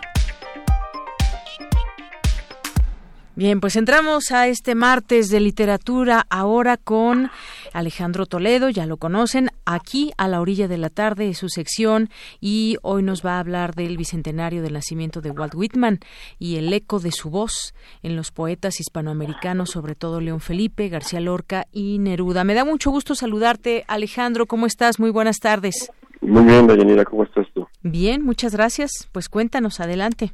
Pues sí, en, en, efecto, el 31 de mayo de 1819 nació Walt Whitman y el viernes pasado fue su bicentenario. En una nota biográfica que escribió, él dice que nació en West Hills, Long Island, estado de Nueva York, como hijo segundo de Walter Whitman y de Luisa Van Belsos. Entonces, así como empieza una nota biográfica escrita eh, eh, en, en, alguna de sus primeras ediciones. ¿sí? Yo cuando hay estas celebraciones, en lugar de ir a Google, como luego ahora se acostumbra, voy a mi biblioteca y busco a ver qué, qué tengo de, del, del personaje. Y por, primero me encontré una antología bilingüe que, que tiene Lanza Editorial, eh, que es que, es, que es muy interesante, que abre con algún par de, de, de epígrafes de García Lorca y de León Felipe. Encontré ahí una, una mención a, a, Pablo Neruda. Es curioso, tanto Neruda como García Lorca escribieron cada uno su oda a, a Whitman, ¿no? Eh, la de García Lorca dice, ni un solo momento, ni un solo momento, viejo hermoso Walt Whitman, he dejado de ver tu barba llena de mariposas, ni tus hombros de pan agastados por la luna, ni tus muslos de Apolo virginal, ni tu voz como una columna de ceniza. Anciano hermoso, le dice García Lorca a Whitman, anciano hermoso como la niebla, que gemías igual que un pájaro con el sexo atravesado por una aguja. Se me hace muy hermoso. Ellos son claramente herederos de, de este, de esto que en, tiempos de Whitman parecía algo como una necedad, este, el hablar de sí mismo, el cantarse a sí mismo fue algo como muy, muy cuestionado, como y este, pero finalmente es una, es, una forma, digamos, de, una forma de liberar el poema, de asumirlo como personal e incluso soltar el verso, ¿no? Con, con, con eso que se, que se conoce como, como verso libre. En su Oda a Whitman, eh, Neruda lo ve paseando un día por la playa, dice que dice haber tocado una mano y que era la de Whitman. Fue al campo y andando por la hierba con los pies desnudos sintió el rocío y también era Whitman. Esa es la experiencia referida por, por Pablo Neruda, ¿no? Oímos el eco de, de, de Neruda en, en, estos en estos poetas, ¿no? Y otra referencia importante es la de León Felipe. León Felipe tradujo el, el canto a mí mismo. Yo encontré la eh, su traducción de la colección que se llamaba La pajarita de papel. Es una colección que se imprimía en, en Argentina en los años 40. Estaba a cargo de Guillermo de Torre, que era el, el cuñado de, de Borges. Entonces, este, no sé si sea la primera vez que se publica esta traducción de León Felipe al canto a, a mí mismo. Eh, encontré una edición ya eh, posterior que hizo la universidad en textos de humanidades. Y es curioso porque primero se presenta como una traducción en, en la edición original. Por cierto que se hicieron dos ediciones, en 40 y 44 en la misma colección de la pajarita de papel. Y ya para una edición posterior León Felipe prefirió llamarla una paráfrasis, ¿no? Para, para evitar que se le que se, que se le recriminara el haberse tomado algunas algunas licencias, ¿no? Pero es una es una gran traducción, también se nota la herencia de, de Whitman y León Felipe en lugar de escribir un prólogo convencional hace un poema eh, dedicado al, al poeta norteamericano y pregunta, dices, inoportuno amigos y poetas americanos y españoles que yo os congregue aquí ahora y os traiga conmigo al viejo camarada de Long Island. No, esta es la hora mejor. Ahora cuando avanza el trueno para borrar con trilita la palabra libertad de todos los rincones de la tierra, cuando el hombre ha perdido su airón y su bandera y todos somos reses marcadas entre vallados y alambradas, quiero yo presentaros a este poeta de cabaña, sin puerta frente al camino abierto, a este poeta de halo, de callada y de mochila, ahora, cuando reculan frente al odio, el amor y la fe, quiero yo presentaros con verbo castellano, en mi vieja manera de decir, a este poeta del amor, de la fe y de la rebeldía. esa es la, manera como John Felipe celebra a, a, Neruda. podían verse, digo, a, Walt Whitman, podían verse un montón de, ecos del, del tono whitmaniano en, en, muchos autores. Encontré una última referencia que me parece muy, que es muy curiosa, y es, es un poco jugando con, con este tono grandilocuente. Eh, Francisco Tario, en un libro que se llama Equinoccio, un libro de fragmentos, eh, de, aforismos, intenta primero una, esta cita de Whitman, dice, yo soy Walt Whitman, un cosmos, miradme, el hijo de Manhattan. Y luego se atreve a hacer una variación, a ver cómo suena y dice, yo soy Pedro Martínez, un cosmos, miradme, el hijo de Manhattan. Y comenta finalmente, dice, fatal consecuencia para Pedro. O sea, no es lo mismo decir yo soy Walt Whitman, un cosmos, que decir yo soy Pedro Martínez, un cosmos, miradme, el hijo de Manhattan. Bueno, esa es una referencia más, este digamos, humorística, jugando con, con el con el personaje, ¿no? Pero es increíble que pues, a 200 años de su, nacimiento sintamos aún que ese tono whitmaniano está entre nosotros y que haya alimentado a, muchos poetas y que les haya abierto un camino de, de, enorme de enorme libertad, ¿no? En ese recurso que es alargar el verso, soltarlo y este y, y dejarlo que fluya, que es lo que aprendieron muchos poetas con con Whitman. Con Whitman, efectivamente. Pues sí, además, eh, pues vamos a hacer esa recomendación el día de hoy de leer eh, poesía, Walt Whitman. Hoy está, hemos estado muy poéticos con las, los últimos minutos, pero además centrándonos en el personaje Alejandro ya para despedirnos, pues él fue un poeta, pero también tuvo, hizo distintas cosas que yo creo que también le abrían esta posibilidad de palabras, de vivencias, de muchas cosas. Fue un enfermero voluntario, ensayista, periodista, eh, hizo varias cosas y yo creo que eso ya con esa inquietud poética, pues podía aún más, con estas vivencias, describir eh, su entorno, sus emociones y muchas cosas que, que, refleja en su poesía. Sí, y, escribió este, y reescribió, eh, hacía ediciones y nuevas ediciones, ampliaba su obra poética hasta dejarla en una última edición que es la que la que la probó. Sí, su, su vida es es muy interesante, es una vida complicada, llena de, avatares y llena de, aprendizajes en, en, muchas situaciones, ¿no? realmente es, vivía eh, como poeta. Así es.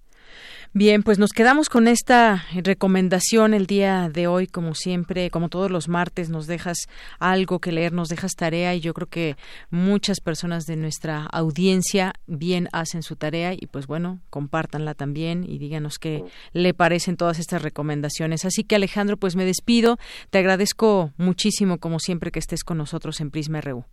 Que estés muy bien, hasta luego. Igualmente, hasta luego Alejandro Toledo, escritor y ensayista. Continuamos.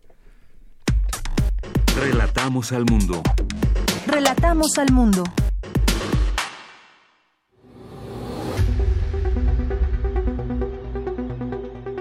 Dulce conciencia. Ciencia. En Prisma.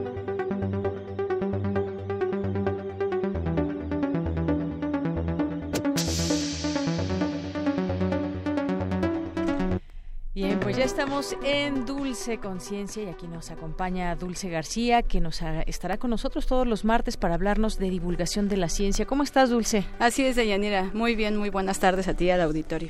Pues qué gusto que estés con nosotros y platícanos qué, qué vamos a tener el día de hoy. Pues el día de hoy vamos a empezar a arrancar con el tema justamente de la divulgación científica eh, para pues dar como una introducción y que la gente sepa pues de qué vamos a hablar, cómo lo vamos a tratar y pues lo más masticadito posible. Claro, y por qué es importante la divulgación de la ciencia. Tantas cosas que están pasando en el ámbito científico que no hay que dejarlas, no hay que perderlas de vista. Y darle pues la voz también a quienes se dedican al quehacer científico, ¿no? Y eh, pedirles que nos expliquen un poquito más fácil cómo podemos entender todos estos temas. Y bueno, eh, pues, ¿qué te parece si empezamos con la siguiente información sobre divulgación científica? Claro que sí, adelante.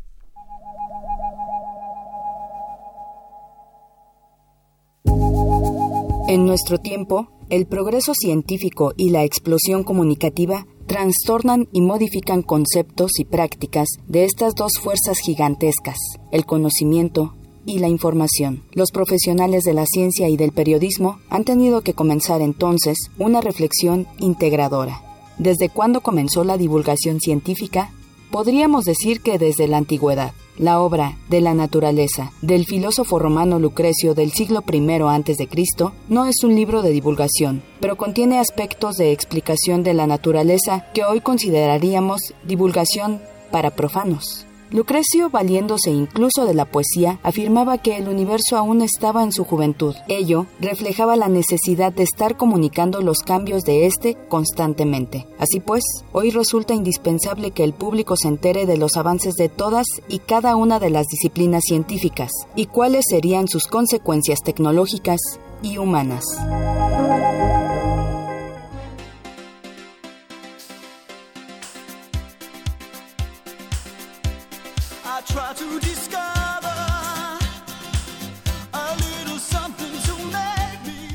Y bueno, Deyanira, empezamos con esta canción de A Little Respect de Ira Shure, eh, porque es la que le gusta a Martín Bolfin ah, muy buena canción, ¿eh? químico farmacéutico, biólogo, y que desde hace 29 años realiza divulgación científica. Él además trabaja en la Dirección General de Divulgación de la Ciencia de la UNAM y escribe un blog que se llama La Ciencia por Gusto. Se oye bastante interesante. Martín ya está en la línea. ¿Cómo estás, Martín?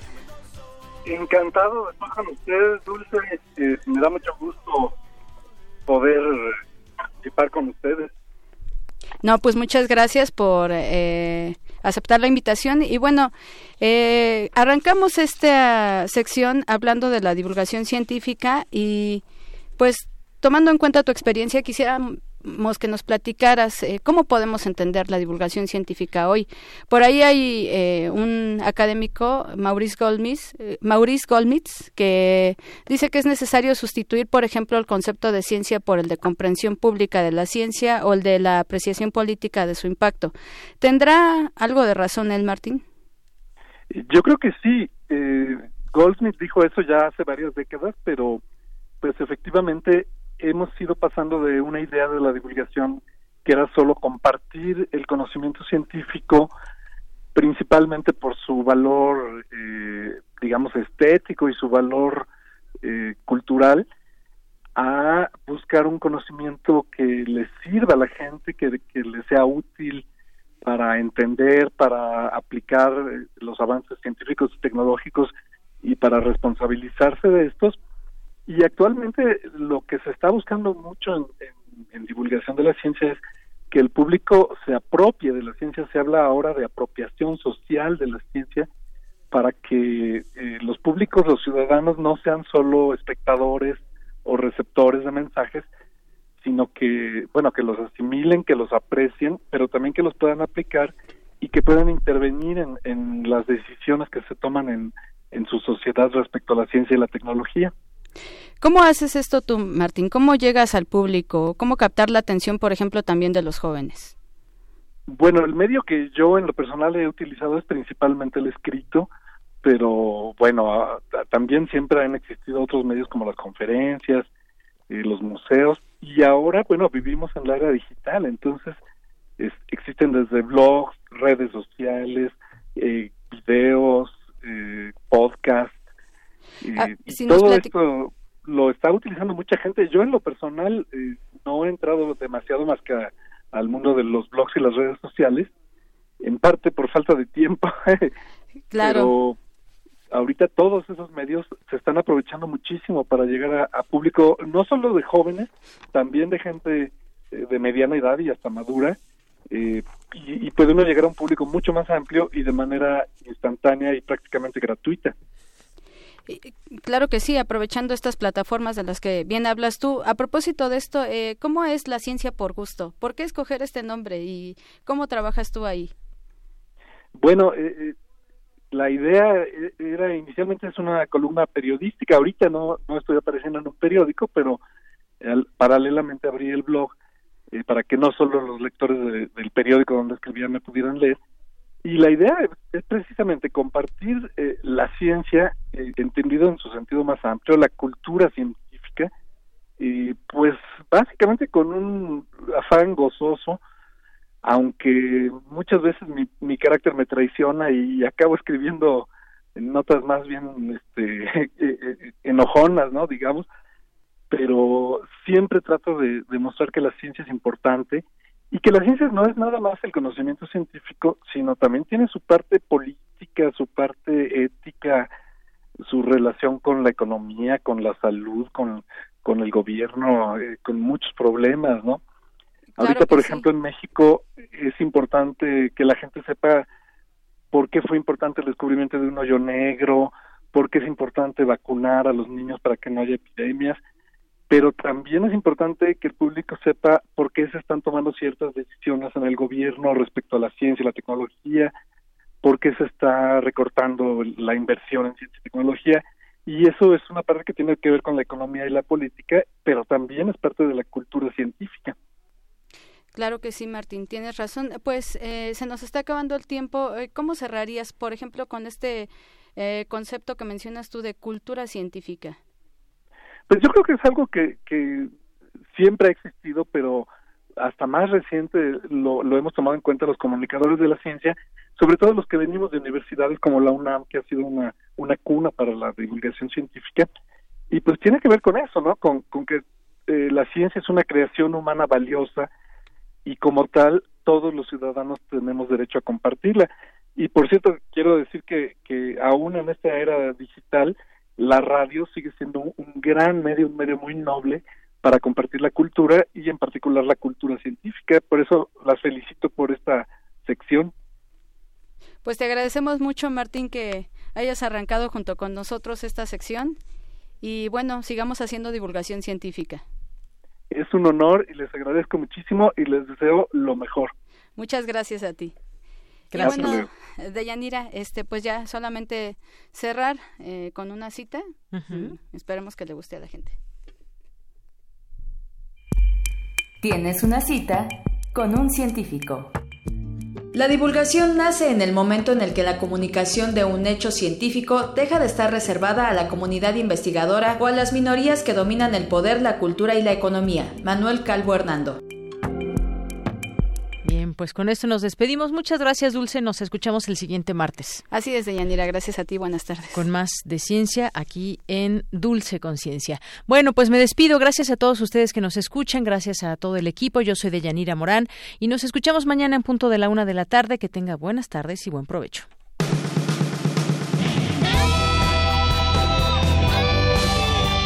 Prisma RU.